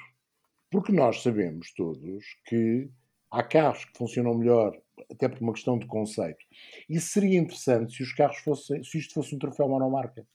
Porque aí teríamos a ideia de qual era a equipa que trabalhou mais com o mesmo, com a mesma base, qual era a equipa que tinha trabalhado melhor em afinações, eh, na descoberta do detalhe, eh, em tirar partido, por exemplo, do arrefecimento do motor para tentar, de alguma forma, ter uma melhor mistura de combustão, tudo isso. Assim, Sim. não vale a pena. Mas mesmo assim, eu vejo. hum, neste momento temos uma luta aberta entre a Alpine e a McLaren ali pelo quarto lugar, Uhum. mas vejo uma luta um bocado desigual. Nesta Neste é. momento temos um, um, um Lando Norris que consegue grandes resultados, que segura a McLaren em todos os aspectos, o Ricardo não consegue, Ah, mas neste momento o carro da Alpine é muito, eu pelo menos vejo, é muito mais competitivo que, que o da McLaren. é. E, o- e com um super, um super Alonso neste momento, que o Alonso parece que voltou aos anos em que melhor estava na Fórmula 1, e com o Ocon muito consistente, eu como eu sou um adepto da McLaren assumido, não, não tenho muitas esperanças relativamente ao quarto lugar. Eu Vamos sei que esperar vai para ser- ver. Eh, Não Esta tem. evolução deu um passo significativo na performance de uma volta só. Aquela qualificação do Norris é muito interessante. Na corrida as coisas não foram tão eficazes. E o Alpine foi melhor carro em corrida do que o McLaren. McLaren está na posição que está, também temos de dizer, fruto de dois grandes prémios.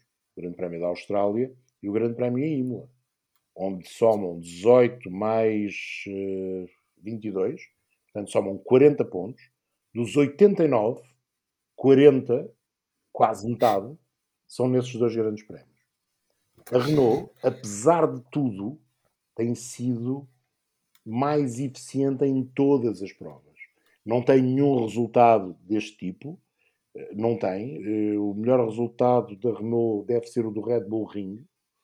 Eh, tem de ser, pois, o Al- o Alonso, O Alonso fez um quinto o lugar. Alonso também. fez um quinto e o, Sim, o Ocon foi, foi, foi décimo. Portanto, é o melhor resultado eh, do, de todo o fim de semana e depois os pontos também da prova de sprint. Verdade que aqueles 22 pontos da, da McLaren, não só por causa da corrida onde o Lando Norris foi terceiro, é o único pódio não das três equipas principais este ano, mas também porque houve corrida de sprint. E no Red Bull Ring, este resultado da Renault também fica igualmente a dever à corrida de sprint. Mas a Alpine tem pontuado mais vezes. A Alpine acho que só houve um grande prémio que não pontuou. Eh, Ajudem-me. A Imola. A Imola não pontuou. Hum, Sim. Enquanto que a McLaren eh, já houve mais do que um grande prémio que não pontuou. Não pontuou na Austrália, por exemplo, logo. Depois não pontuou. Muitas das vezes era só um piloto Eh, no Canadá não pontuou. Eh, Lembro-me destes assim, estes dois de caras. Eh, mas há- acho que são três em que eles não pontuaram. E digamos que a Alpine tem sido mais regular e o carro, nesta altura, a evolução do Alpine colocou o Alpine num patamar melhor onde já estava. A evolução da McLaren também me dá a sensação que vai colocar a McLaren num patamar melhor. O problema é que a Alpine começou com um carro melhor, mas mais frágil.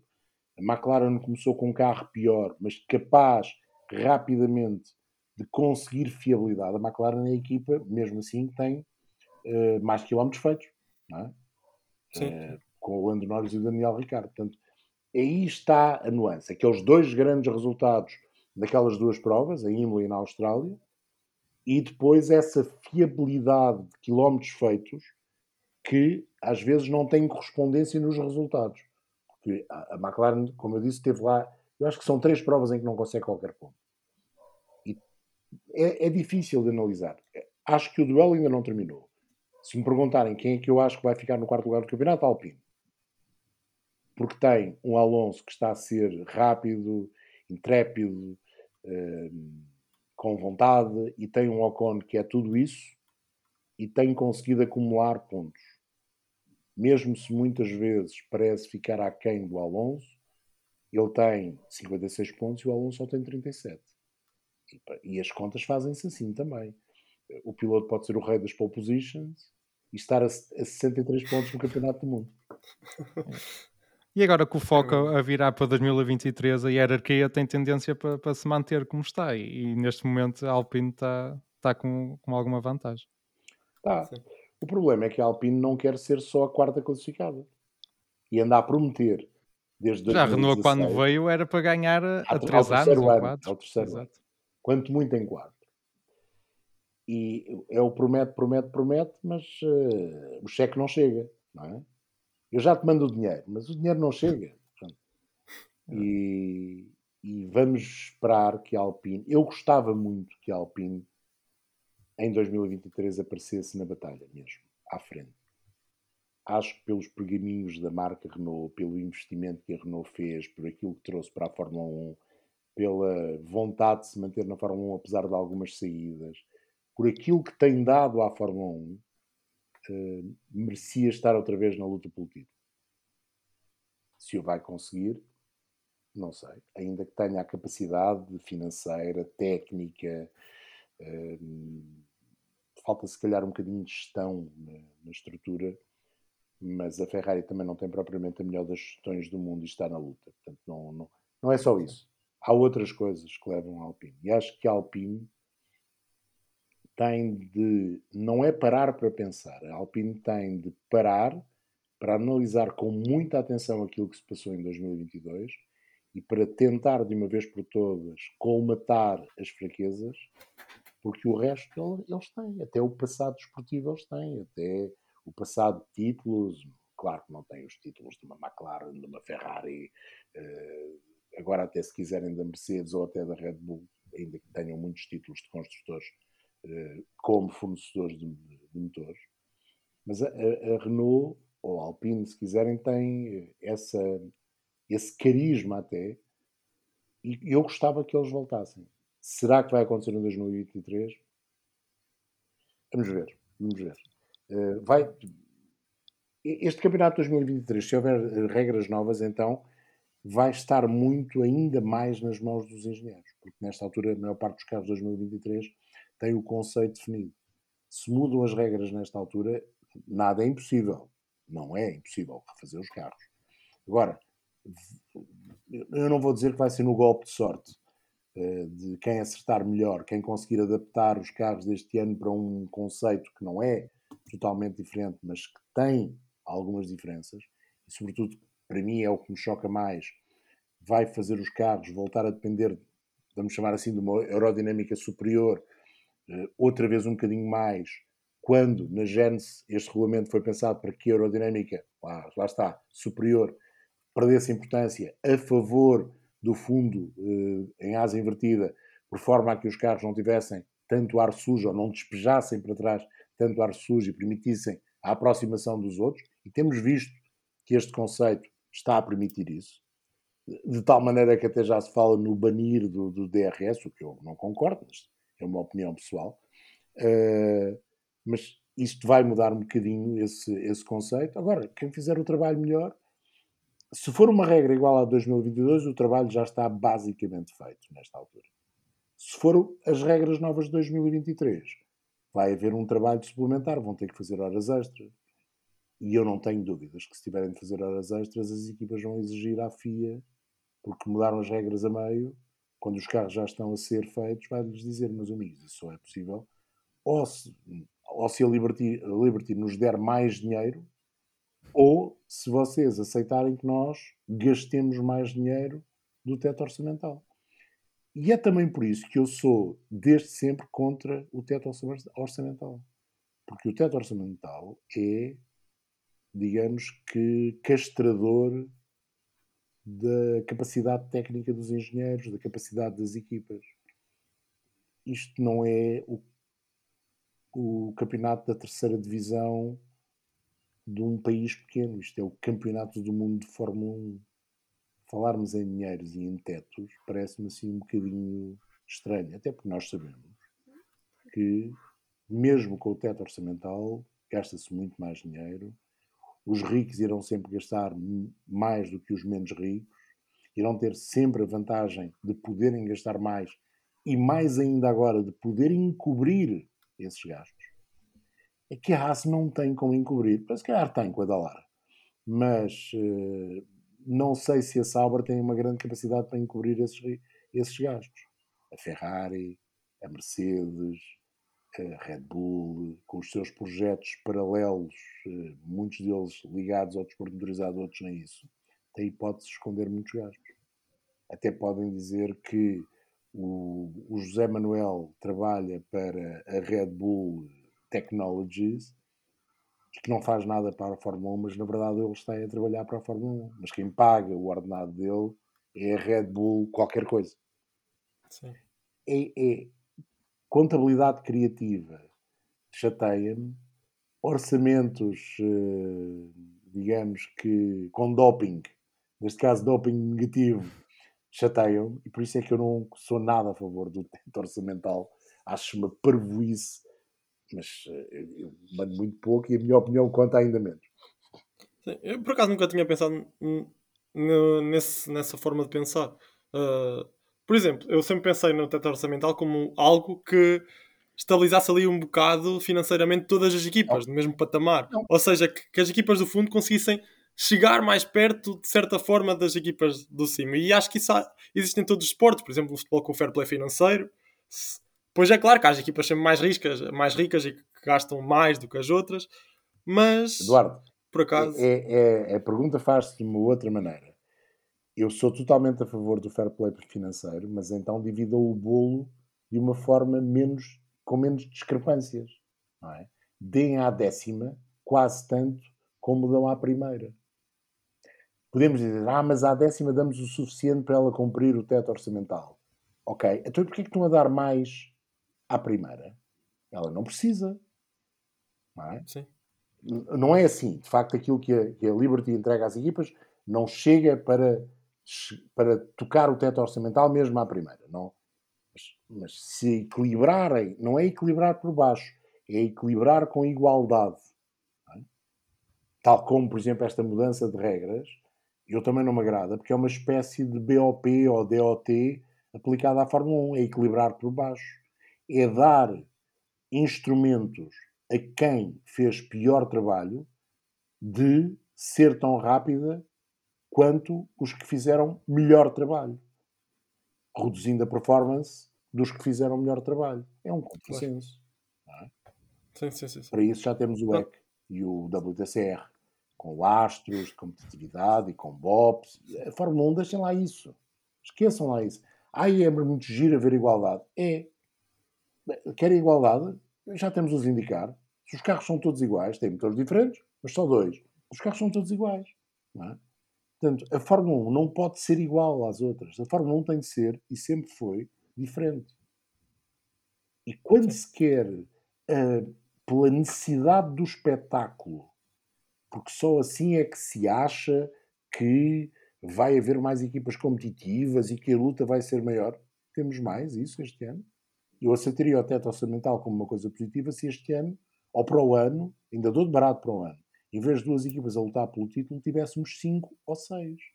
Não é verdade. Nunca vai acontecer.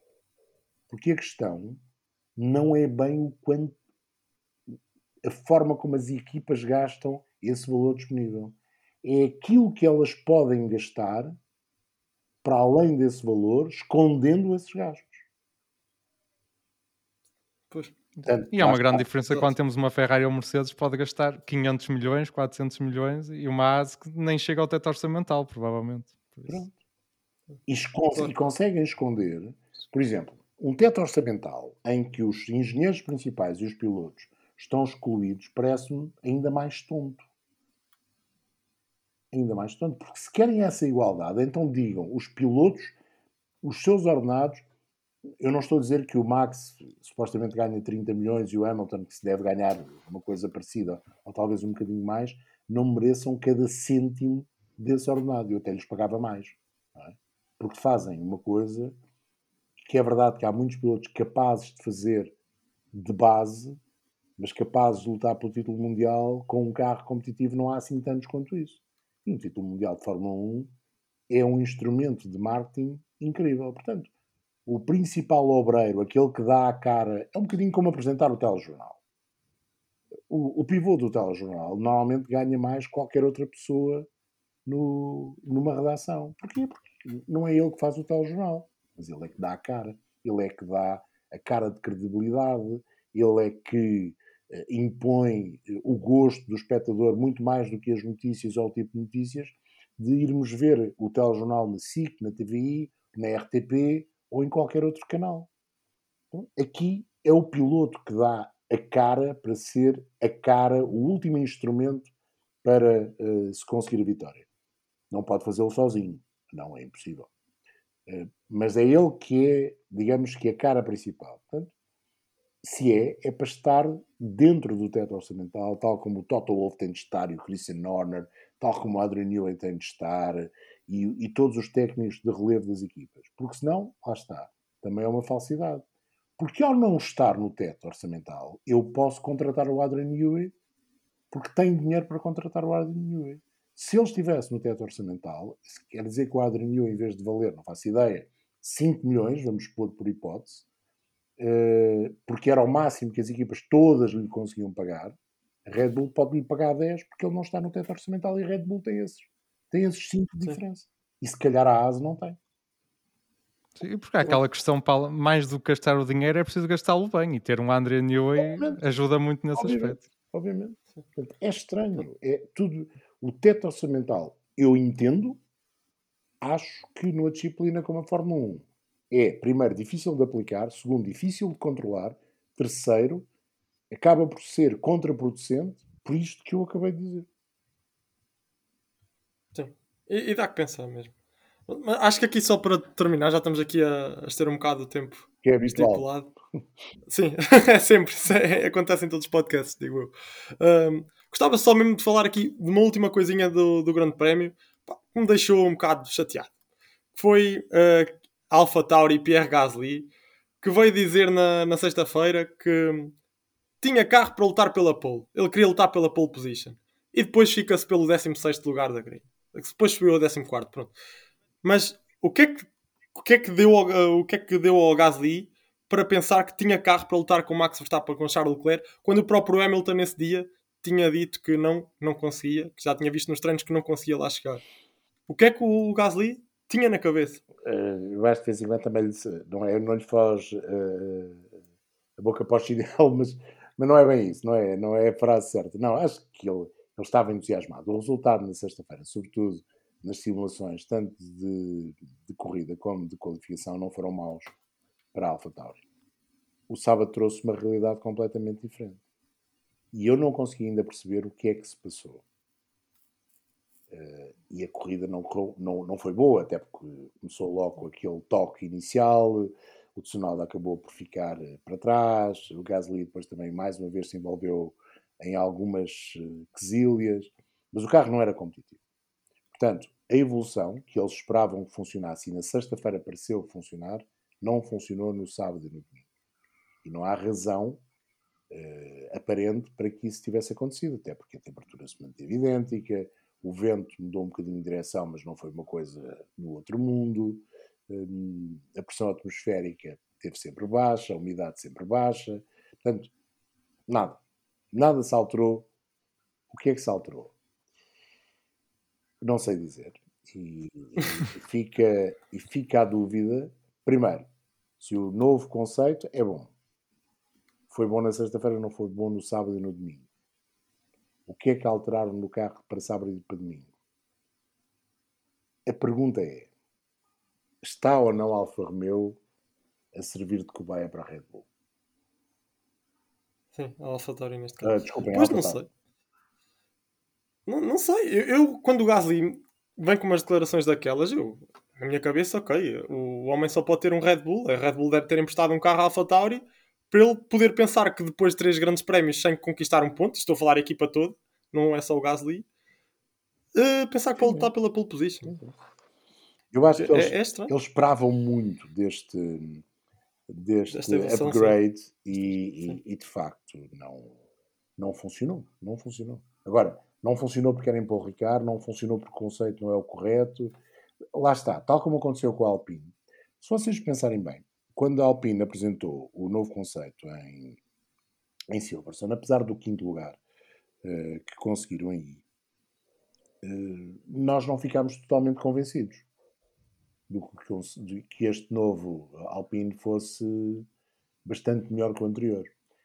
Mas, como sempre acontece nestas coisas, é preciso dar um, dois grandes prémios para termos mais certezas. E, de facto, o, o que se comprovou é, não sendo ainda um carro capaz de lutar de forma regular até com os Mercedes e mesmo de forma irregular com os Red Bull e os Ferrari, há um passo em frente. E há um passo em frente suficiente para que a fiabilidade seja maior do que foi, para que Alonso se sinta mais confortável neste carro do que se sentia na primeira versão e para que os resultados comecem a aparecer para os dois pilotos.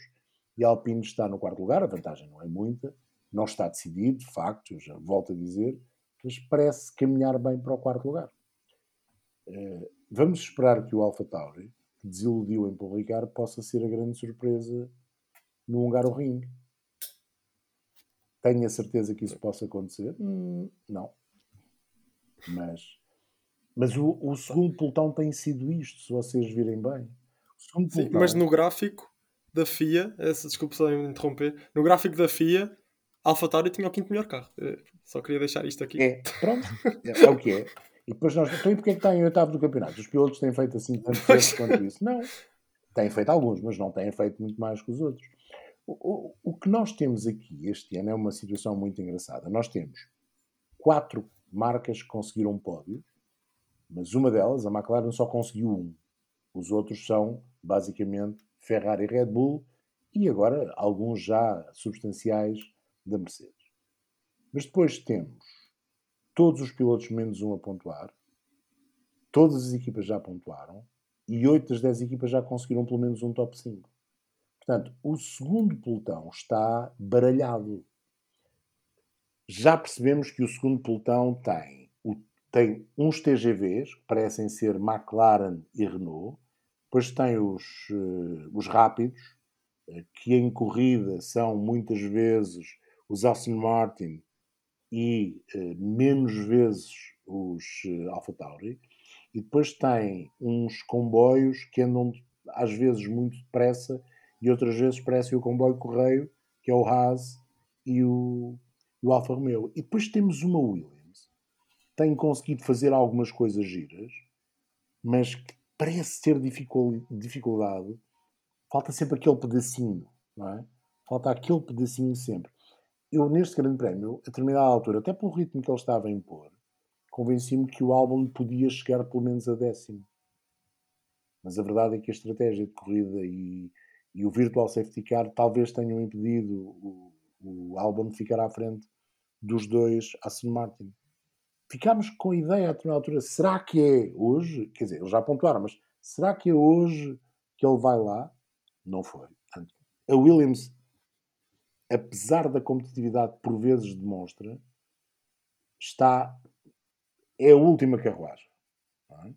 Isso parece e acho que não vai deixar de ser a última carruagem até ao fim. Isto não quer dizer que em todos os grandes prémios sejam os últimos, não. Mas é a última carruagem em termos globais. E depois, parece mais ou menos lógico que sejam McLaren e Alpine a lutar pelo quarto lugar. Se o upgrade da McLaren não funcionar nos próximos grandes prémios, a vida da Alpine fica, na minha opinião, mais facilitada porque o upgrade deles está a funcionar. E depois, o sexto lugar do campeonato, que agora é da Alfa Romeo, hum, não sei se no final do ano, apesar da vantagem que tem sobre a AS e sobre a Alfa Tauri, não sei se será da Alfa Romeo. Porque lá está, voltamos àquilo que estávamos a dizer. A falta de constância dos resultados da Alfa Romeo, sobretudo nas últimas provas, tem sido incrível. E não é só a fiabilidade a justificar esses maus resultados. E pronto. Eh, acho que está aqui a análise feita toda ao resto do pelotão. também gostava de deixar aqui um, um, um ponto, aqui, uma nota ao, ao Lance Stroll, conseguiu ir aos pontos, foi uma grande corrida. E da Aston Martin, sim. Uh, o, o João Carlos Costa falava agora do Albon que se calhar não, não beneficiou ali com o Virtual Safety Car para chegar ao Aston Martin, mas o Stroll se calhar também não beneficiou com o Virtual Safety Car para chegar ao Daniel Ricciardo. Por acaso, por acaso foram, é? É, os Aston Martin foram dos, dos pilotos que beneficiaram Aliás, o Nuno Pinto foi, foi muito claro a dizer isso. Achava que sem o Virtual Safety Car, talvez ah. a coisa tivesse dado para o torto em termos de conquistarem pontos. Eu, quase eu, estava para o torto na última curva também. Não, mas isso foi muito bem defendido pelo Lance Stroll. Grande manobra do Lance Stroll que uh, conseguiu dizer ao Sebastian Vettel: desculpa lá, mas eu também percebo da pota. E, e, de facto travou da, da, forma que tem de travar. A nós impediu-nos de uma corridinha de Draxers até a linha de meta. Teria, teria tido mais piada mas que a manobra é fantástica, é. É sim, senhor. Aliás, o Lance Stroll fez uma grande ultrapassagem ao início da corrida, enorme ultrapassagem, e depois tem aquela manobra defensiva face ao Sebastian Vettel. Parecia que o Sebastian Vettel tinha mais pneus naquela fase da corrida que o Lance, que lhe dá um ponto. É um ponto, mas acho que ele ficou satisfeito com aquele ponto porque sabe que só aquela última curva foi merecedora daquele ponto é, é, curto dizermos isto, mas é, a corrida teve muito mais voltas. Mas aquela última curva mereceu o ponto para, para o lance. Mas a Aston Martin está a ser um, um case study deste campeonato. Uh, esperávamos mais do que o nono lugar, uh, esperávamos mais do que os pontos que tanto o Vettel como o Lance têm nesta altura, que são curtos. E agora eles tomaram 19 pontos, é curto. É? Para uma, Sim eu não sei se isto não é a mala pata Aston Martin na história da Fórmula 1, onde as coisas não correram bem eh, de início, pois. na primeira aventura, e pelos vistos não estão a correr tão bem. Vamos ver. Eh, se há equipa que tem margem de progressão, tem capacidade de progressão, tem uma estrutura que lhe permite progredir e a estrutura está a crescer, vão ter uma nova fábrica eh, e tem um patrão empenhado em, em tentar e, e, e acredito pela, pela experiência que tem até nos negócios noutras áreas e pelo vencedor que é noutras áreas, que a Aston Martin vai lá chegar. Agora, o que é que é lá chegar? É lutar pelos títulos? Acho que é pequeno ainda para, para poder lutar pelos títulos. Lutar por vitórias de vez em quando e por pódios, sim. Repetir aquilo que fez com o Mercedes Cor-de-Rosa, uh, sim. Uh, acredito que sim. Até porque naquela altura com um carro que era competitivo, eles conseguiram fazer isso. Portanto, digamos que não é um problema estrutural total, nem é um problema dos pilotos, é um problema de um carro que nasceu também ele com os pés tortos. Não é, não é o único. É? Eu, eu, eu, no outro dia, estava a analisar o pelotão e acho que neste ano de 2022 houve cinco carros que nasceram com os pés tortos, uns mais tortos do que outros, e cinco carros que nasceram logo a andar muito bem. E, e agora vamos ver, no final do ano, quantos é que estão ainda com os pés, pelo menos meio tortos, e os que continuam a andar muito bem, e quantos é que dos que começaram menos bem vão terminar o ano a correr uh, os 100 metros em 9 segundos e meio. Claro. E acho que isso também vai ser uh, algo muito, que vai pesar muito na escolha do Vettel se fica no, para o ano na Fórmula 1, eu, se muda de equipa. Acho, Pelo que ele disse agora, parece que sim. É assim. Que quê? Na, em França ele disse que estava confiante, que havia interesse em continuar e da Mas equipa também. Depois ouves uh, uh, declarações do Ted Kravitz, que é um pronto, jornalista da Sky, que diz que o Vettel não, não se está para preocupar mais com a Fórmula 1 e que vai sair. O Vettel uh, disse que tinha uma intenção clara de continuar. Não sei. Mas, não sei. Eu acho que se ele continuar, e acho que vai continuar, será Nelson Martin. Acho que a partir daqui, é a minha opinião, o único lugar que está por decidir é mesmo o do Latifi na Williams. Okay. E não sei se o Latifi não fica. Ah, não. não pode. Mas depois ficar o Alpine com um problema em mãos, não é? Pois fica, pois fica. O Piastri tem que entrar. Pronto, lá voltamos ao Piastri. É muito mal. O, tem que entrar. Eu, a pressão que toda a gente está a colocar em cima do miúdo. Não, e nem é é só o ele. Também erro temos. que estão a fazer a um piloto que tem tudo para ser um grande piloto. Acho que já o é. Não, não é? Mas a pressão, aquela. Lembrem-se de um piloto de quem se tenha dito tanto, tantas vezes, que tinha de estar na Fórmula 1 depois de estar no ano em que não está na Fórmula 1. Eu não me lembro de nenhum. Nos últimos anos, campeão da Fórmula 2, nem o Nick de Vries. Verdade que não foi campeão à primeira, verdade que estava numa estrutura diferente, verdade que já se tinha percebido que ele não tinha lugar nessa estrutura, porque o 2, a haver saída do Valtteri, seria sempre o George Russell, e ele tinha de ir para, para outro caminho, neste caso para a Fórmula E, mas nem o Nick de Vries sofreu esta pressão. O Charles Leclerc não sofreu, verdade, também entrou. O Gasly, que não entrou no imediato, não sofreu esta pressão. Não, não consigo entender.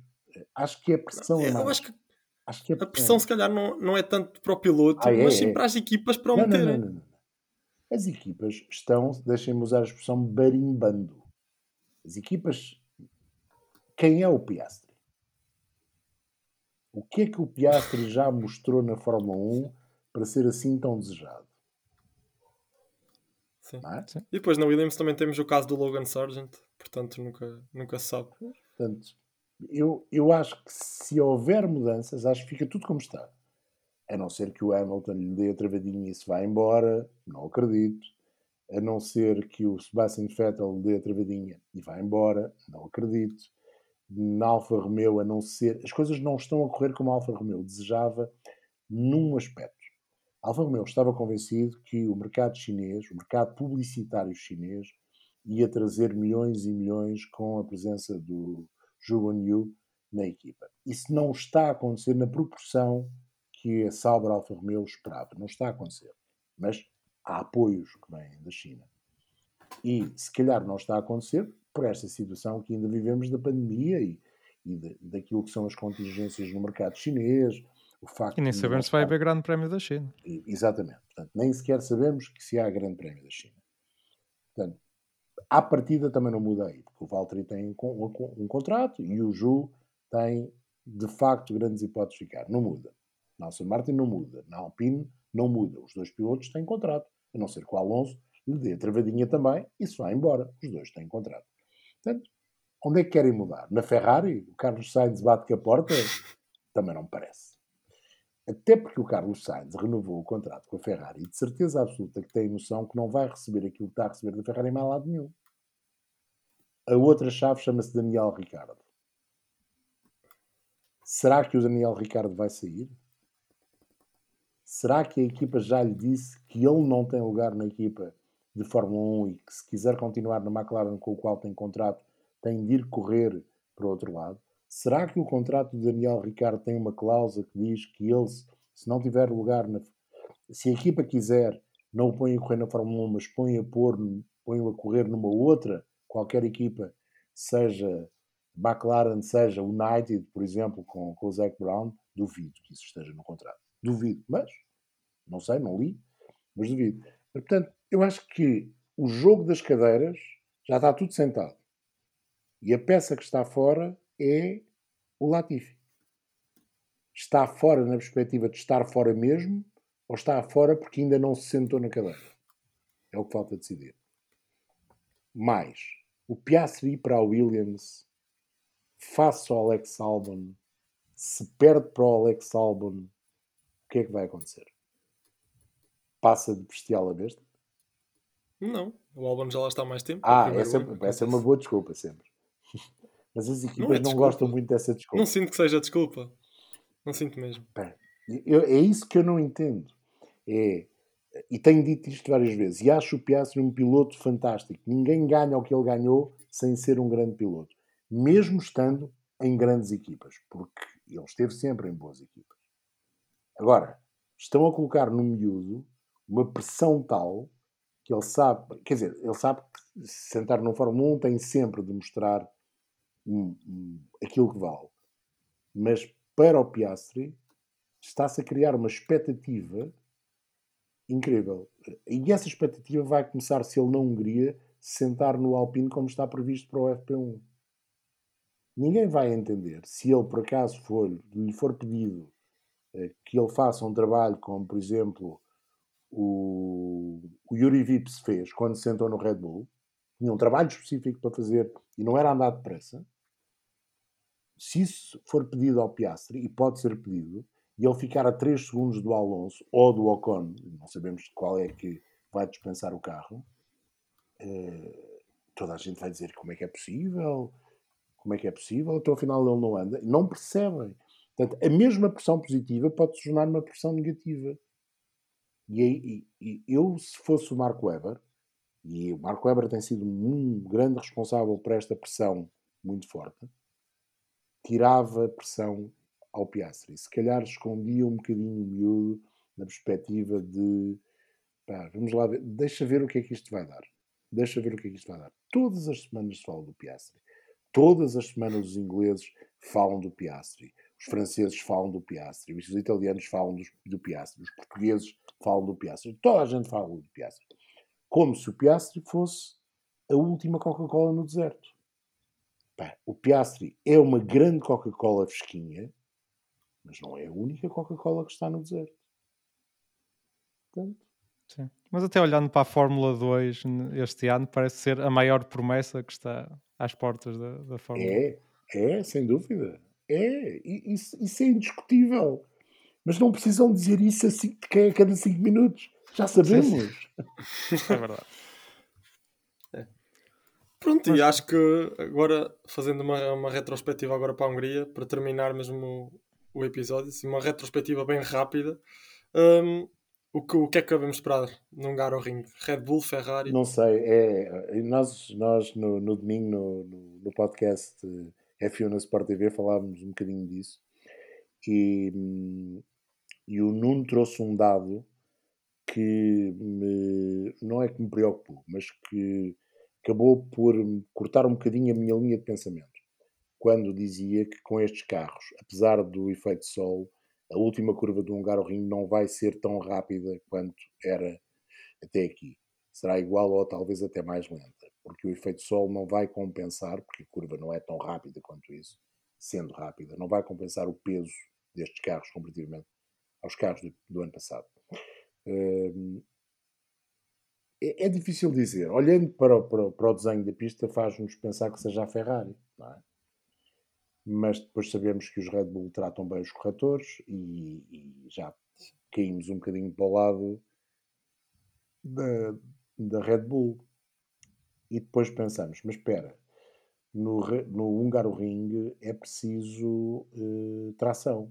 E lá voltamos aqui para o campo da Ferrari. Mas afinal, os, os Red Bull não tracionam assim tão mal. Se calhar numa pista em que o motor o full power do motor não é tão importante, se calhar o, o Honda, o Honda, desculpa, o Red Bull Powertrains uh, não, não irá perder tanto para a Ferrari. Lá voltamos aqui outra vez para o lado da, da Red Bull. E depois pensamos, ah, e o Max está de facto de uma forma espetacular e sabe resistir à pressão. E o Charles vem de um acidente que lhe pode ter custado uma vitória em que ele assumiu a culpa. Pronto, uh, é difícil. Podemos pôr as coisas de outra maneira.